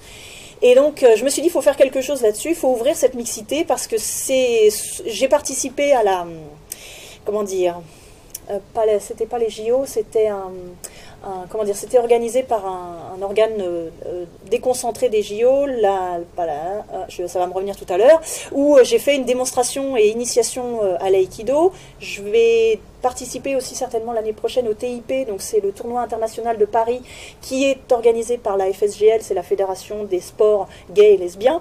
Et donc euh, voilà, pour faire, pour faire connaître l'aïkido, pour faire participer les gens. Et donc je me suis mise en lien avec pas mal d'associations, euh, sous les shorts des filles, le refuge, euh, voilà, le Nijikan Karaté Do, euh, qui sont des associations qui proposent du sport. Euh, ou qui proposent des initiations. Donc j'ai fait venir euh, voilà des jeunes femmes pour faire des initiations à l'aïkido. On va faire un échange le Nijikan donc qui est un club de karaté euh, qui LGBT. On va faire un interclub et donc je me suis rapprochée du refuge. Ma grande idée est de pouvoir faire venir ces- des jeunes qui sont accueillis. Donc là ce sont des adolescents qui se font rejeter, virer de chez eux. Quand ils À annoncent cause- leur- voilà, enfin, quand leur- ils exactement. annoncent leur homosexualité ou qu'elle est découverte. Voilà, euh, tout à fait. À partir du moment, voilà, il y a donc un, un- un rejet social, un rejet familial, et je me suis dit que l'aïkido pouvait être un lieu euh, un peu euh, neutre et un peu accueillant, où il pourrait relier un lien social, où il pourrait trouver des gens qui sont complètement intégrés dans le club et qui pourraient, voilà, qui sont aussi euh, issus de cette communauté et qui pourraient faire le lien. Voilà, donc voilà, j'ai tout un travail de partenariat que je voudrais monter avec le refuge, et donc voilà, c'est pour élargir cette idée de mixité. Euh, alors évidemment, je vais toujours tomber sur des gens détracteurs qui vont me dire ouais, euh, Hélène, le club d'Hélène, c'est un club, voilà. euh. Alors c'est pas un club LGBT, c'est un club qui est gay friendly. Et quand je me suis rapprochée du centre LGBT de Paris, ils m'ont dit ah bah vous êtes très gentil, mais c'est la première fois qu'on nous propose ça. Parce que soit les clubs sont référencés LGBT, mais euh, voilà, ils peuvent pas vraiment le dire comme ça parce que normalement, voilà, ça ferme en fait, ça fait un peu euh, euh, communauté fermée, donc euh, c'est ouvert à tout le monde, mais de fait, c'est plutôt des gens LGBT qui viennent, mais des clubs qui soient, on va dire entre guillemets, pour être un peu vulgaire, hétéro et qui sont gay friendly, ça n'existe pas de manière officielle. Mhm. Donc moi je voulais avoir un logo, je sais pas n'importe quoi sur mon site. Donc ça c'est quelque chose qui est vraiment nouveau aussi, enfin qui est en chantier complètement pour euh, de mon côté, que j'ai commencé il y a 2-3 ans à mettre en place. Donc euh, les liens pour l'instant sont en train de se faire, mais c'est voilà pour essayer de montrer aussi que euh, la porte d'entrée euh, est pas euh, que dans une mixité intergénérationnelle, il y a Ou aussi homme-femme, ou homme-femme, voilà le- le- notre mixité qu'on défend et qu'on et qu'on vend partout parce que voilà on est un des rares arts martiaux où on mélange tout le monde bah, on va Mm. mélanger tout le monde mais Mm. voilà moi je voudrais que ça soit de manière encore plus encore plus ouverte encore plus globale parce que parce que de fait euh, je, je- ça ne concerne peut-être pas énormément de clubs mais moi quand j'ai fait ma démonstration aux Gay Games, voilà, ça me revient. Euh, j'ai des gens euh, d'Angleterre, j'ai des gens de, de plein de pays qui sont venus me voir et qui sont venus me remercier avec des larmes dans les yeux en me disant euh, merci d'avoir participé à ça parce que moi je me suis fait jeter de tel club de karaté parce qu'on a découvert que j'étais gay.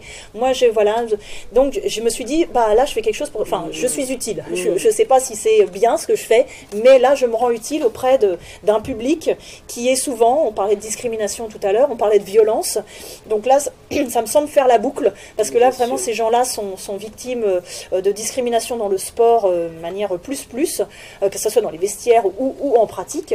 Et là, je me suis dit, alors là, il y a quelque chose à faire. Ce sera peut-être mon, mon chemin de croix à moi, mais, mais j'y crois et j'ai trop d'amis formidables, voilà, qui sont qui sont gays, lesbiennes ou trans ou un pour que euh, je fasse pas aussi quelque chose euh, euh, dans, dans, qui aille dans leur, dans leur sens euh, pour accepter toutes, les, toutes les différences. Quand on est sur un tatami, personne ne, normalement ne doit ou, ou n'a à savoir que telle personne est de telle orientation sexuelle parce que ça, ce n'est pas le lieu, ce n'est pas le sujet. Et donc voilà, c'est une, une des, une- un des facteurs de neutralité que, qu'apporte peut-être la pratique de l'aïkido. Voilà, quand, quand ils sortent du tatami, peut-être qu'ils sont confrontés à des choses qui sont vraiment pas drôles, mais si sur l'espace du temps du dojo, de l'heure de cours et euh, plus largement, s'il y a une communauté euh, non LGBT qui peut les accueillir, euh, voilà, euh, à ce moment-là, et ben, eh ben moi j'aurais gagné mon truc, quoi. Et moi j'ai l'impression qu'à partir du moment où on a tous un kimono et une tenue, la seule chose qui m'intéresse chez les gens c'est t'es droitier ou gaucher pour à peu près savoir d'où on venir les coups. Et, j'imaginais pas qu'on puisse vraiment se, ouais, discriminer pour des raisons d'orientation sexuelle. Donc le, le fait que déjà tu nous apprends qu'il y a un problème là-dessus et en plus tu, nous montres euh, comment tu œuvres pour... euh, pas pour le, pas pour le régler, mais en tout cas pour, euh, pour, pour ne pas l'ignorer. Et ça, c'est ça, c'est important et très précieux, comme, euh, Mm. comme l'a dit Christelle. Donc, merci beaucoup pour ça. Avec plaisir. Et merci de, cette, de ce moment passé ensemble, de cette interview et de, ta, de ton ouverture, de tout ce que tu as livré. Merci beaucoup d'avoir pris le temps de m'interroger. Moi, je suis encore une fois, c'est moi qui vous remercie. hein. Dès qu'il y a des gens qui s'intéressent à l'aïkido, euh, moi, je remercie. hein. Très bien. C'est bon, Léa? Euh, c'est parfait. Bah. Encore merci. non, c'était vraiment très riche et, et, euh, et super pour nous de, de voir l'approche d'un autre art martial et, et les, les points communs, divergences, euh, mais surtout ouais, le, ce nombre de points communs avec, euh, avec Pour les gymnases, parce que on rencontre beaucoup de gens qui font des arts martiaux, donc j'aime beaucoup beaucoup les, les relations qu'on a inter arts martiaux. Et, et au gymnase de l'université de Paris, on a un club de Krav Maga avec le professeur qui s'appelle Monsieur De Fursac, et on a prévu de faire, on avait prévu s'il n'y avait Oui. pas eu le confinement de faire un interclub et on a on a des très bonnes relations et on aime Mm. beaucoup on aime beaucoup ce qu'on fait les uns les autres et euh, et ce qui est ce qui est privilégié dans les dans les arts martiaux. Enfin, ce que j'aime beaucoup, c'est qu'il y a un respect euh, entre les disciplines. Enfin, on, on nous demande souvent quand on est interrogé, est-ce que quel est le meilleur art martial Si si cela, euh, Mm. les uns contre les autres. En fait, on est tous euh, normalement on œuvre tous euh, avec des outils différents, mais pour euh, pour la même chose, c'est-à-dire que les que ça soit la self défense, le krav maga, euh, le voilà les, les même le même le MMA. Je pense que voilà il y a y a, il y a- y a d'autres. Bon, faut que ça soit euh, réglé, faut que ça soit canalisé, pour pas que ça soit du grand n'importe quoi. Mm. Mais, euh, mais si encore une fois il y a des règles et encore une fois des, des, des- des limites à ne pas franchir dans, dans toutes les disciplines, voilà, toutes les disciplines martiales, euh, quelles qu'elles soient, ont, une, ont, des, ont des belles choses à apporter et sont, euh, font partie d'une grande et même famille. enfin, oui, tout sens. à fait. C'est vrai que nous, les autres personnes qu'on a rencontrées, enfin une pour l'instant, on en rencontrera d'autres, nous disaient ça. Et que, tu dis, c'est une grande famille. Et puis après, il y a soit la pratique sportive, soit une dimension plus traditionnelle, soit plus Tout à spirituelle, fait. mais qu'il n'y a pas à opposer. Et en fonction de ce que tu cherches, tu t'orientes. Mais il disait ça, il faut arrêter avec le fantasme du sport, euh, enfin, de la pratique qui serait la solution euh, au problème de la violence. Il dit, voilà, ça n'existe pas, c'est un fantasme. Mm. Autant chez les pratiquants certains que ceux... Et je trouvais ça assez juste, et dans ce que tu dis, dans ce qu'il disait, de ce qu'on entend nous par ailleurs, euh, on entend, enfin, j'entends beaucoup de résonance quand tu dis, ben oui, s'il y a un problème, logiquement, la pratique fait que je vais me tenir différemment, je serai plus alerte. C'est exactement ce que nous a dit, euh, voilà, ce que nous a dit Jimmy. Il a dit, non, mais euh, oui, évidemment que tu peux tomber sur des merdes, mais logi- enfin, logiquement, mais la façon de te comporter, logiquement, tu seras plus alerte, plus attentif. Et si tu peux, ça dépend de ton temps, pars. Enfin, Tout à fait. donc le côté affrontement pour affrontement, peut-être, mais dit tout, tout a un temps. Et donc dans ce que tu as dit, euh, on entend plein d'échos. Euh, donc comme tu dis, cette grande famille, et puis des principes donc euh, similaires. Et puis après, chacun euh, choisit ce qui lui correspond le mieux. Bien sûr. Mais il n'y a pas sûr. à opposer. Euh, Ouais. C'était d'interclub, je trouve ça, ça doit être passionnant. C'est très En tout cas, rigolo. ouais, ça doit être rigolo. ça doit être très rigolo. Si vous voulez venir, je vous dirai. Ah bah oui, volontiers. Avec grand plaisir. Merci beaucoup, euh, Hélène. Avec plaisir. Génial. Merci, Merci. beaucoup.